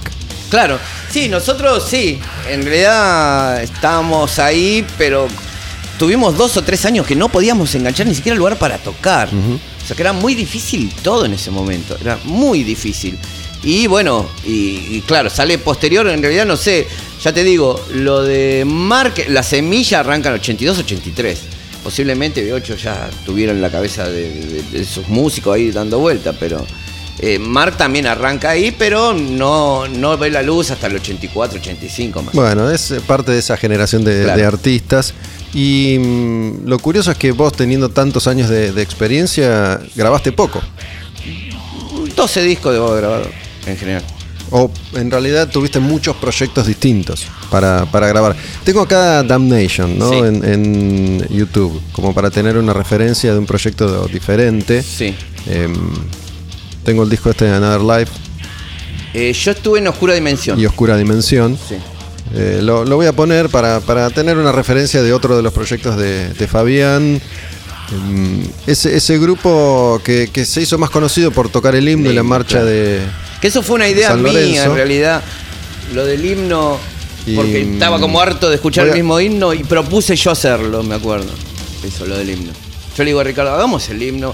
Hablo con. ¿Cómo se llamaba? Copito. Yo le decía Copito, no me acuerdo. cómo. Copito, Diego Ángeles. Diego Anche. Tenía, yo le mando una carta diciéndole, no tenés otra versión del himno. Y me contesta, si tenés una voz mejor, dámela y yo la paso. Y efectivamente hicimos eso. Era en Rock and Pop esto En porque hubo un momento en el que había que pasar a las 12 de la noche en todas las radios, en todos los medios, el himno nacional argentino. Se pasaba el de Charlie Sí, sí. y se pasó mucho este en Rock and Pop, el de. Damnation. Pero bueno, también había una fascinación por el power metal Claro. o el heavy metal más progresivo. Claro. Tenés una remera de Symphony X Sí. puesta ahora, justo bueno, un poco de, de ese metal también. Claro, claro, claro, claro, claro.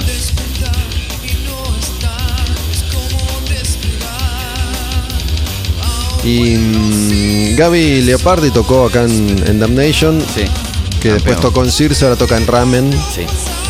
Y él fue que me, puse al tanto porque hablamos, me puse al tanto un poco de él. Sí, en realidad estás acá de alguna manera, Sí. digo, tarde o temprano podrías haber terminado estando acá, pero Si esta vez Gaby él, fue el. él el me escribió diciendo, che, lo tenés que invitar a Fabián para que cuente su, su versión de la historia de Sí, Hermética. porque hemos tenido estas charlas con, eh, con Damnation, mate y, y- y- y charlas con los muchachos.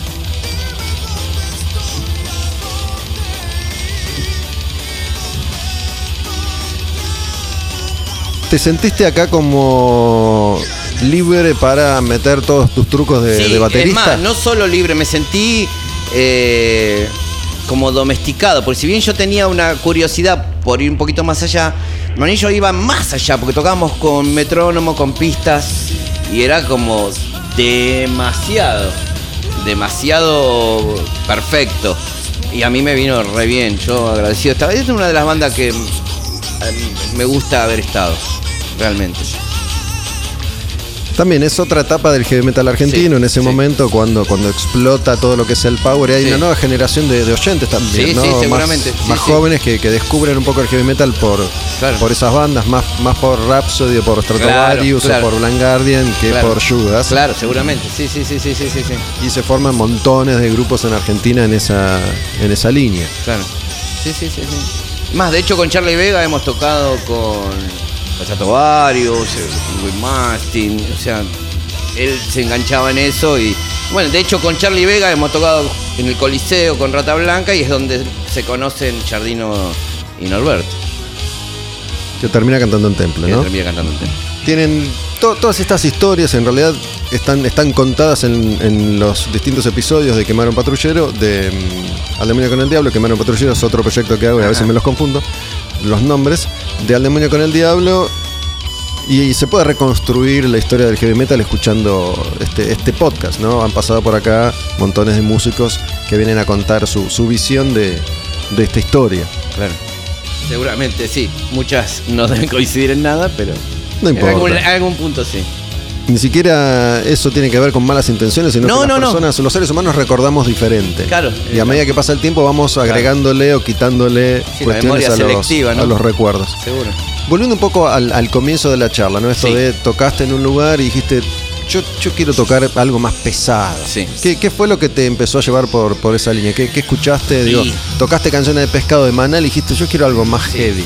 A mí me gustó, bueno, a mí me mató discos como Machi Hit me volvió loco. Y Purple. de Purple. Y, y me gustó muchísimo Crucis, por ejemplo. Y, Una banda argentina. Sí. Yo escuchaba a Gonzalo Farrugia y digo, ¿qué es esto? Es otro planeta. Y, y me, me gustaba muchísimo esa onda. Bueno, más Boss Day, Papo, todo. Y Papo 3 con Pomo también era como otra dimensión de la batería eso. Y porque si bien era sencillo. ¿Cómo tocó con Papo o con, o con Invisible? Bueno, los dos. O sea, primero con Papos 3, él le agregaba algo. Si vos te pones a estudiar los fields, esto no está, como dice la, la básica, que está, está, está diferente esto. En los fields, vos escuchás, yo soy desprolijo y no está perfecto como debería ser. El tipo le hace una vuelta de rosca a todo. Y en Invisible fue terrible. Yo recuerdo que fui a verlo, Invisible, en el Luna Park. Y, y todo eso me, gustaba. Yo fui a ver esas bandas y eso es lo que me gustaba. Y en el Pato Bata, ¿no? Y Rush, por ejemplo. Me volvía loco Rush. Y después ya más metido, capaz que un Genesis, un. Y en el, en el heavy clásico, ¿qué, qué escuchás primero? ¿Qué, qué, qué descubrís? En el heavy. ¿Maiden, Judas o.? Y sí, estaba eso, me gustaba, al principio me gustaba más Maiden. O sea, me gustó muchísimo Maiden y Black Sabbath. Eso me, eso me. Y después también la etapa de Dio me encantó. Me encantó eso. De la banda Dio. De- no, O Black de- Sabbath con ah, Dio. con Dio. Moru, todo eso. Sí, sí, sí. Toda esa mano me gustaba. Y después ya me voy más para Metallica, Testament. Y, y me entraba a pasar eso, que por un lado tenía como esa cosa rebuscada. Y después en los proyectos terminaba siendo como el más extremo. Hoy, por ejemplo, mi banda de cabecera Acá está el himno. Ahí está. Eh, es Opet, por ejemplo, me gusta mucho esa onda. Me gusta Dream Theater, aunque ya lo siento como que están en un bucle, sí. Pero Opet me parece una banda muy interesante. Lo viejo, algunas cosas de lo nuevo también. ¿Tocaste con, con algún cantante que, que usara la voz gutural No, podrida o no? Nunca. Nunca, nunca, nunca. Y, y ahora, bueno, eh, tampoco lo descarto, porque no le encontraba sentido hasta que le encontré el sentido digo, claro, si yo tengo que decir esto, y esa voz es perfecta para decir esto. Por Opeth, ¿lo decís? pero claro, claro, sí. Que todos, va todos, no sé, yo extraño las voces podridas de, de Opeth Yo- porque sí, yo también. ya el último Sí. disco no, los, no, las tiene, No las pero tiene. bueno. Sí, sí. Sabemos que esto es cíclico y tarde o temprano, si Opeth existe, va a volver a cantar Sí, podrido, estamos seguramente. seguros. Sí, sí, sí, sí, Estamos sí, seguros. Así que, pero bueno, eso en realidad tengo como un abanico muy grande. Y con la banda nuestra trato de, eh, ahora más, porque en realidad lo de la banda es, eh, es muy raro también como surge la banda. Yo no, no- mi intención nunca fue tener una banda que se llame como yo, o sea, nada.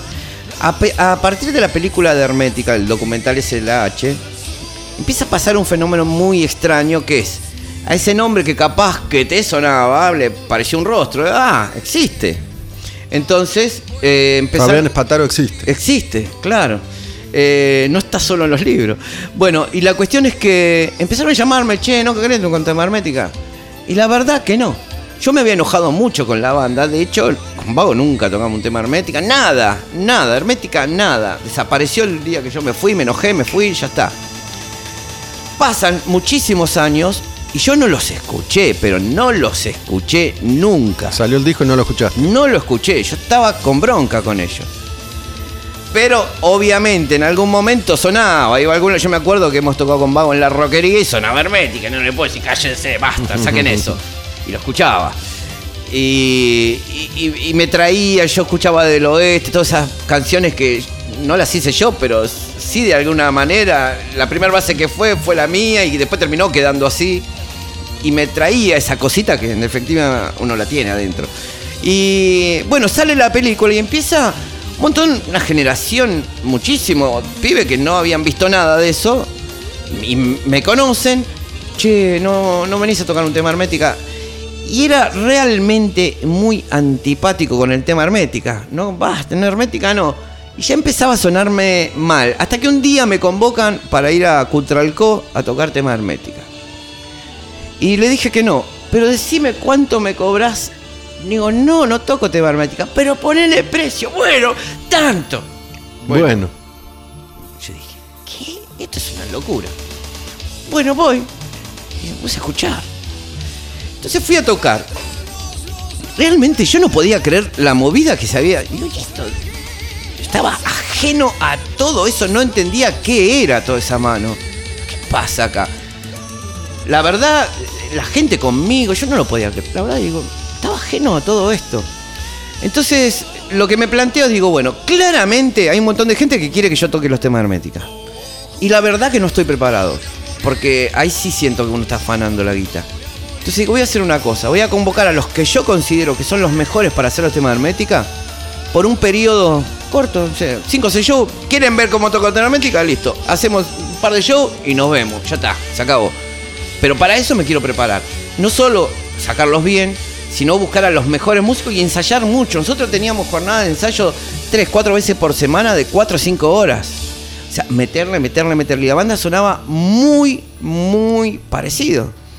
Y eso sucedió. estos músicos son los músicos que, Que, que eh, grabaron tu disco. claro. Porque te iba a decir que hay, hay, hay una, una línea de hermética Claro, claro. que tiene que ver con esta búsqueda para, para Claro. esas canciones. Entonces, yo lo llamo para esto. Pero ¿qué pasa? Nosotros, o sea, yo soy compositor, todos, cada uno de, de los integrantes, por ejemplo, todos son cantantes en otra banda. Todos cantantes. El Ah, bajista es cantante de Extrañador, el violero es, can- es cantante de Hierro Mata, el, viol- el cantante, cantante y guitarrista de otra. O sea, o sea, yo busqué lo que digo, estos tipos un día lo escuché tocando un tema Genial, vení, vení, vení, vení. Y yo creo que es la mejor selección de hermética que se pudo haber hecho. Y, y realmente íbamos al interior y teníamos gente que lloraba y decía, loco, volví a tener 20 años, no lo puedo creer lo que estoy escuchando. Pero eso tenía fecha de vencimiento. Porque yo no iba, yo quiero hacer mis temas. Yo una vez digo en una nota que a veces uno responsabiliza al sistema, hay un montón de los músicos, ¿no? Que el metal no avanza. Y bueno, nosotros también aportamos lo nuestro, o no aportar música nueva. Digo, yo no voy a renegar de mi pasado, a esta altura ya está. Yo hice esto, o sea, yo estuve acá y listo, pero tengo que seguir proponiendo, porque si no, ahí sí estoy frito. Entonces sacamos un disco donde pusimos un cover de Hermética, dos temas de Vago y un tema que yo tengo un cariño muy especial, que es eh, Hombre de Bien de Mordaz. Es una banda que yo de chico Mordaz, mira, tiraste una magia sí admiraba muchísimo y tuve la suerte ahora de tocar con el Mono López y crear una amistad. O sea, nos hemos juntado, hemos acompañado juntos en clínicas a, violeros, como por ejemplo Alex García de Chayanne, que viene a hacer sus clínicas, tipo que toca temas de Satriani, hemos tocado, obviamente no vamos a tocar temas de Chayanne, pero haciendo rock se pasa. Pero podrás agarrar a los mejores músicos haciendo temas de Chayanne. Claro, y después, no, y después, claro, ya, no. Y hacer los temas no, de ya, no, ya no me da para tanto. No, no, porque aparte ni lo conozco. Yo, na- la verdad que cuando me dijeron Chayanne, digo, ¿quién es? Y cuando lo vi me querían matar. Pero bueno, Eh, la cuestión es que, que, claro, empezaron a surgir, y como todos somos compositores, empezaron a salir temas y temas y temas. Y bueno, y hoy, por ejemplo, nosotros el 20 de noviembre vamos a tocar en Cultura del Sur. Y, de todos los temas, de 17 temas y 3 covers, o 4, no más que eso, y todos los demás son temas nuestros. O sea, cambió de, lo, de la estructura que tenía ante la banda y bueno, ahora sí, vamos a tocar todo nuestro disco más 5 o 6 temas que ya hemos lanzado nuevos y que bueno, la historia es seguir haciendo música, no, no hay otra. Fabián, bueno, hemos contado gran parte de tu historia, me parece. Gracias por, por haber No, venido. Vos por la invitación. Y mm, escuchemos una de, de las canciones nuevas, ¿no? De las últimas. Para poco de- de- todo. Ahí, banda. ahí hay, por ejemplo, dos cantantes diferentes a los que can- por ejemplo, el muchacho que cantó en el disco. Estas canciones, si buscan en Spotify, están en dos Sí, en dos sitios. cuentas distintas. Sí, sí. Pataro Banda está el disco, que es ese disco que grabaron las versiones de Vago, que mencionaste recién, Sí. y después están tres canciones que son las más nuevas. Sí. Eh, para muchos nada, esa querés que, escuchemos. Sí, esta es una de las últimas canciones, así que escuchamos esa para cerrar. Gracias, dale, gracias. Pataro, Dale. al demonio con el diablo.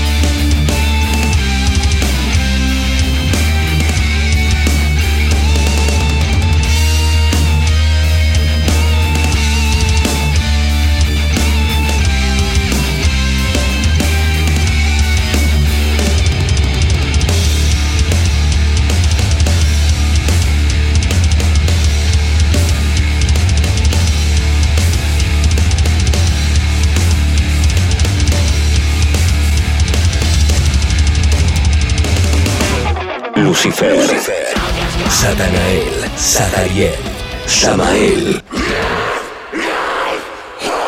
Expulsado del cielo, trajo muerte al mundo. Al demonio con el diablo. Puro heavy metal. Nos metemos ya en el último bloque de Al Demonio con el Diablo. Recién Fabián Spataro charlando conmigo, invitado hoy en este episodio. Y retomamos desde donde habíamos dejado. Donde habíamos quedado en Motorhead y el disco 1916, la canción Ramones. Así como les hablé de Metal Church y de otras bandas antes, este grupo entra en esa categoría de bandas que se hicieron de abajo, treparon, crecieron, formaron parte de la gran renovación del metal de mediados de los 80, el thrash metal, consiguen un contrato más importante y en 1991 editan este disco que es uno de sus discos más celebrados pero que cierra un poco esa etapa. El disco se llama Horror Scope, la banda es Overkill y esta canción se llama Coma. ¿Por qué es el cierre? Por lo mismo que dije antes cuando escuchábamos Metal Church. Estas bandas empiezan a hacer el descarte. Vino otro sonido, otro metal. Y las bandas que no habían logrado crecer lo suficiente iban a tener que achicarse mucho. A diferencia de muchos otros grupos, Overkill nunca cambió. Nunca dejó de ser una banda de thrash metal, nunca hicieron un disco experimental, nunca hicieron la que hizo Testament, ni la que hizo Megadeth, ni la que hizo Metallica, ni la que hizo Anthrax, ni la que hizo Creator, ni la que hicieron la mayoría de los grupos de thrash de los 80. Siguieron fieles a su estilo, a su sonido, no pararon nunca, no dejaron de editar discos nunca. Se fumaron todos los 90 grabando igual, siendo fieles a su estilo. Pero este es uno de esos grandes discos de la primera etapa en la historia de Overkill. Que es otro nombre a tener en cuenta. Hay que ir y escuchar a Overkill mucho. Son muchos discos.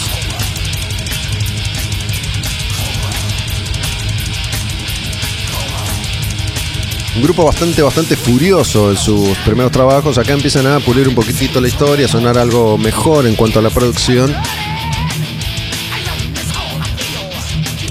Pero con todas esas características del thrash de esa época.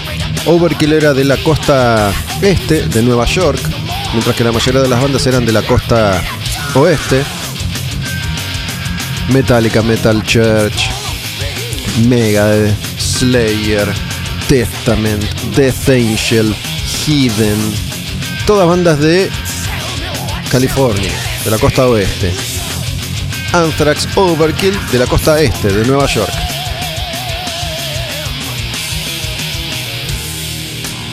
Esta canción se llama Coma. Vamos con una más de Horror Scope. Es la que le da título al disco. Se llama Horror Scope. Y este fue uno de esos CDs también que me compré. Seguramente junto con el de Metal Church. Unos días antes, unos días después. Pero ahí ya me había vuelto a meter de lleno en el universo del heavy metal. Y no solo iba detrás de los discos que habían editado mis ídolos ya. Sino que también me ponía al día con las bandas más y escuché mucho, mucho este disco, Horror Scope de Overkill, en ese año 1991 y muchas veces después también. Es un disco al que ocasionalmente vuelvo. Había un sello multinacional que se llamaba Atlantic que había contratado a una serie de grupos que seguían formando parte de sellos independientes, pero esos sellos habían hecho acuerdos con multinacionales de distribución y de banca y de presupuesto que después se caen, se rompen. Pero bueno, Ahí estuvo Testament también, en Atlantic.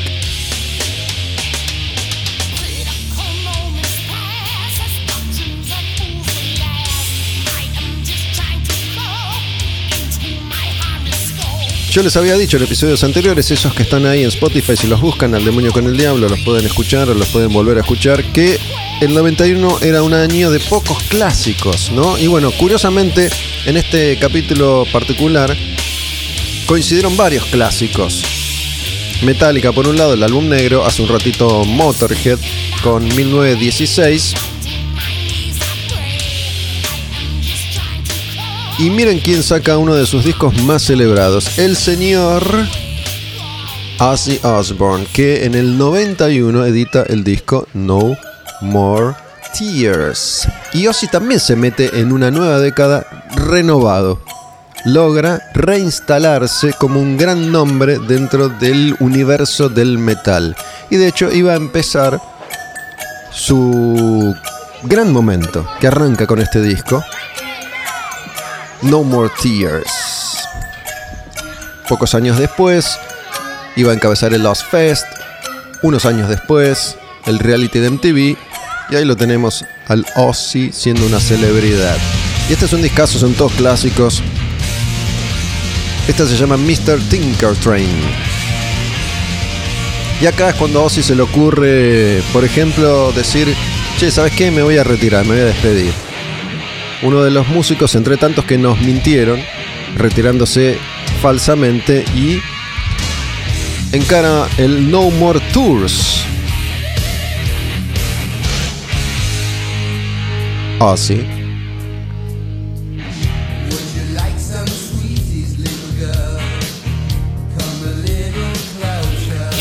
Ozzy se las ingenia para cambiar de década y para renovar su propuesta musical. Este Ozzy de este disco no tiene mucho que ver con el Ozzy de los clásicos Blizzard of, Oz, por ejemplo, o Bark at the Moon. El sonido es distinto, la banda es distinta, el sonido es muy diferente, la producción es muy contemporánea. Wayne Ticket.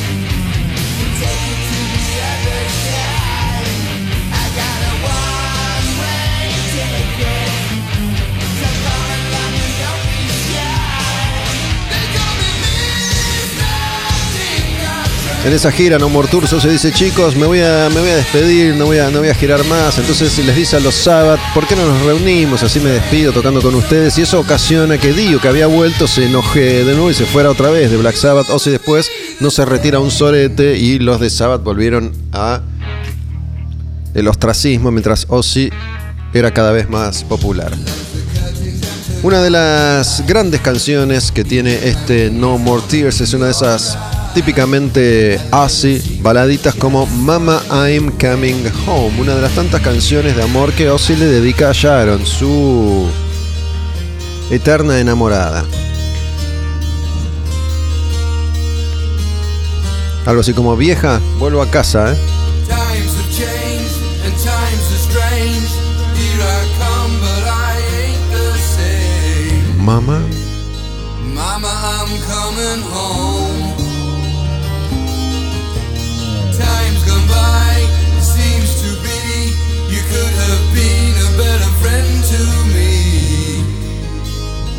Mama, I'm coming home.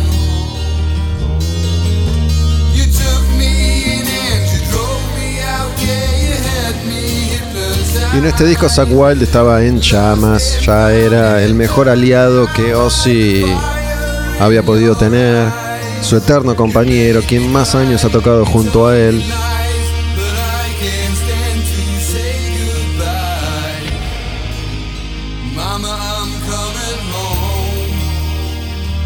No More Tears, uno de los discos más celebrados en la historia personal y solista de Ozzy Osbourne,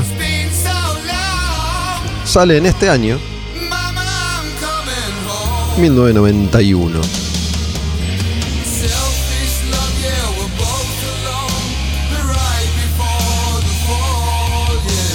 Elegí algunas canciones, podría haber elegido también otras. Este es un disco que tiene muchos temas conocidos, muchos temas celebrados. Pero bueno, esta canción está muy bien. Es una canción bastante pesada, que tiene bastantes climas, que es bastante lenta, que es bastante densa. y Se llama No More Tears.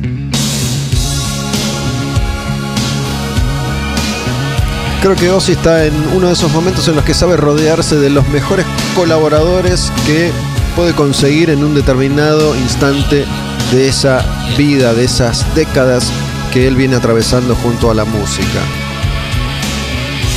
Esta es una canción larga que tiene una intro larga que te va llevando, que te va mostrando distintas formas de observar el paisaje Aussie.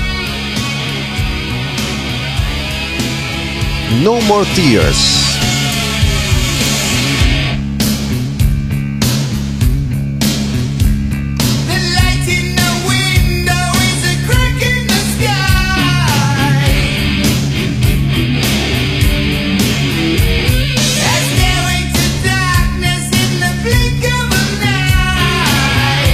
Todo se escucha fuerte y claro.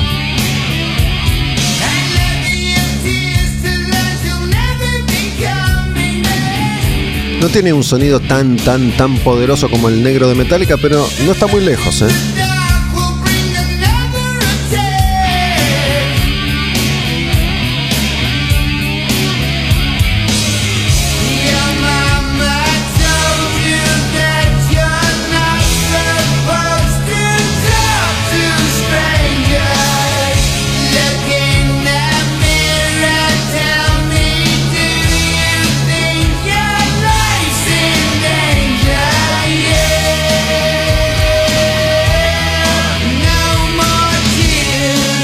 Cuando habían aparecido todos los jovencitos de la época, no solo Nirvana, Alice in Chains, Soundgarden, Pearl Jam, sino también Pantera, Prong, Helmet, White Zombie, todas las bandas pesadas que renovaban este estilo de música, un par de señores ya experimentados se la aguantaron como para decir, mira, yo acá tengo uno de mis mejores discos, No More Tears, Ozzy Osbourne. Y mm, hace cuestión de horas, de días, nada más. Estamos en principios de noviembre de 2021. Para aquellos que por ahí escuchan este episodio en otro momento de nuestra existencia, estamos a días de un nuevo clip que salió, un clip animado de Ozzy, de esta canción que vamos a escuchar, que es una canción que mm, compuso Lemmy y que Motorhead grabó también Ozzy y se le ocurrió a Ozzy otra gran idea, hay que decirlo.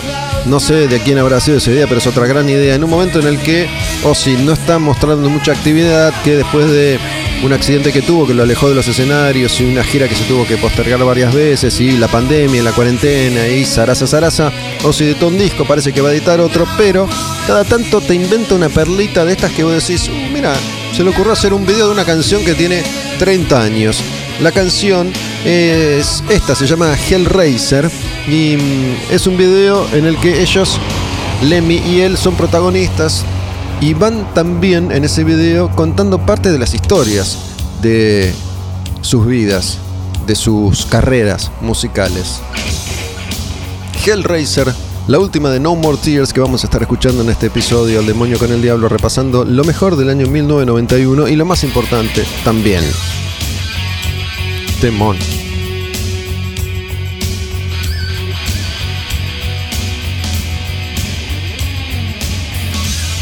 Además esos videos lo que hacen es permitirte creer, aunque sea por un instante, que Ozzy y Lemmy son eternos y son eternamente jóvenes y poderosos.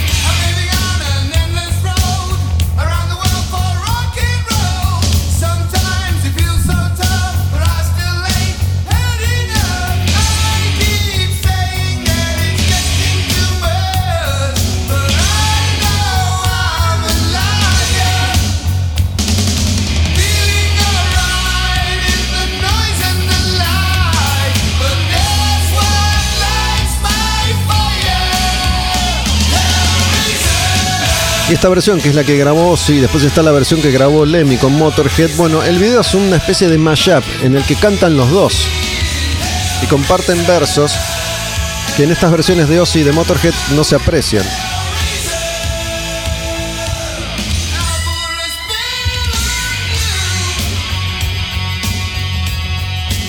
Hace un ratito escuchábamos Morbid Angel. Ahora vamos a escuchar a otro clásico del death metal inglés, en este caso porque Paradise Lost sacaba su segundo disco, Gothic, y ya empezaba a meterse en una historia distinta. Paradise Lost, que empezaba a convertirse lentamente en un principal referente a la hora de mezclar el death metal extremo con lo gótico, con arreglos tipo Celtic Frost. Van a meter voces femeninas. Una historia distinta a la de ese debut más clasicón que fue Lost Paradise. Acá ya se empieza a mostrar el camino que iban a desarrollar con fuerza en discos como Icon y Draconian Times. ¿Qué banda esta?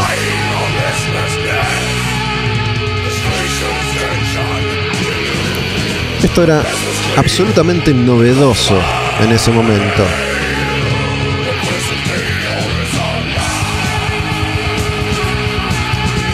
Esos arreglos melódicos y la voz recontragutural de una banda que iba a atravesar montones de etapas diferentes también. Una banda bien, bien, bien interesante para explorar.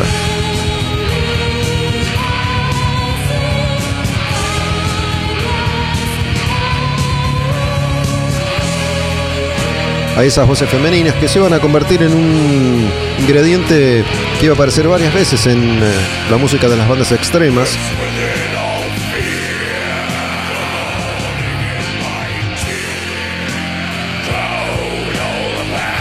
Algo que había hecho Celtic Frost antes, como todo. Todo lo hizo antes Celtic Frost.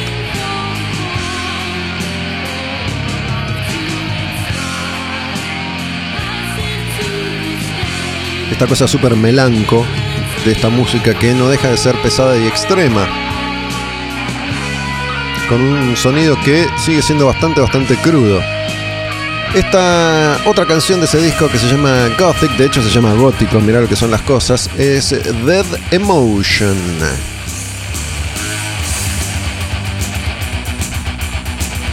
Recorriendo el año 1991 ya nos vamos acercando al final, aunque falta, falta todavía. ¿eh? Te digo, mira, tenemos por delante Sepulturas, Kid Row.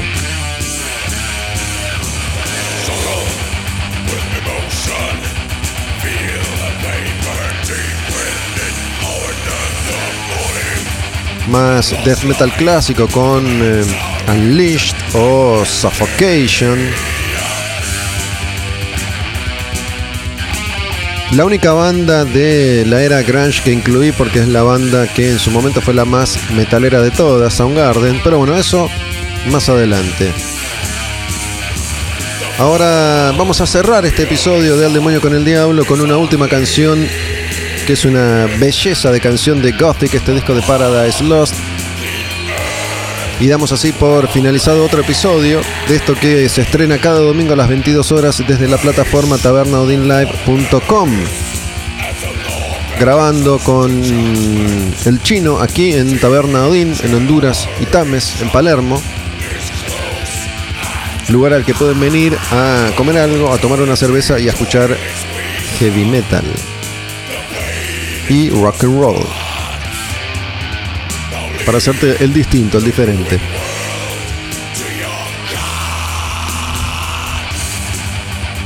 Redes sociales, Olmedo Gus, Tabernadín, Tabernadín Live.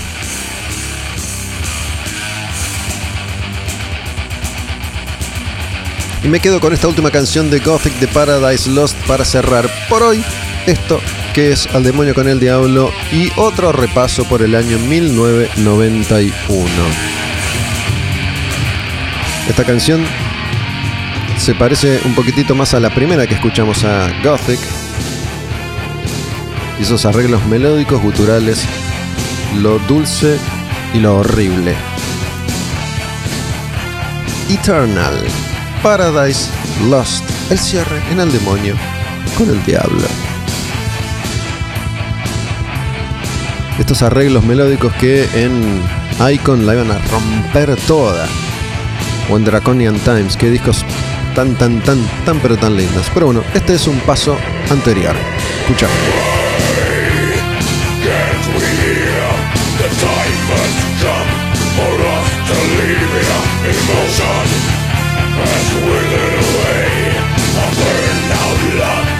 Has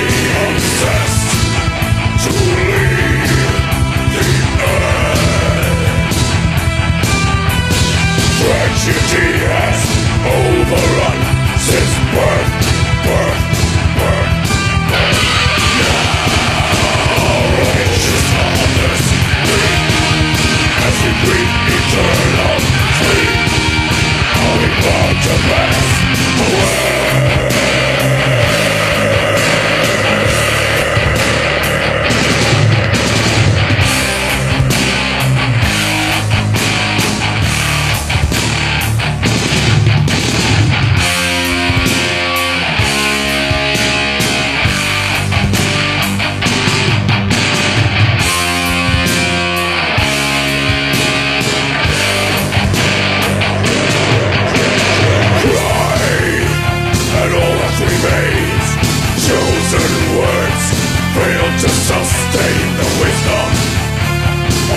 whispers heard with dismal thoughts, seemingly absurd.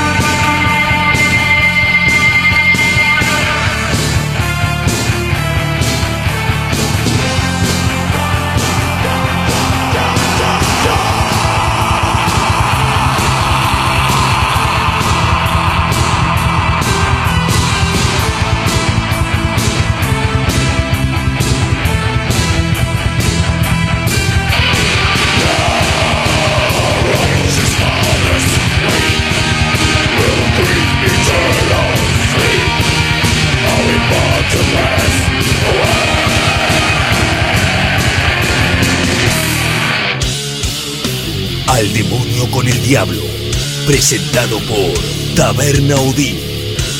Puro heavy metal. Satán. Serpiente que tentó a Adán y Eva con el fruto prohibido. Ángel caído que aterroriza al mundo. Antítesis de la verdad. Arderá en el infierno. Al demonio con el diablo. Puro heavy metal.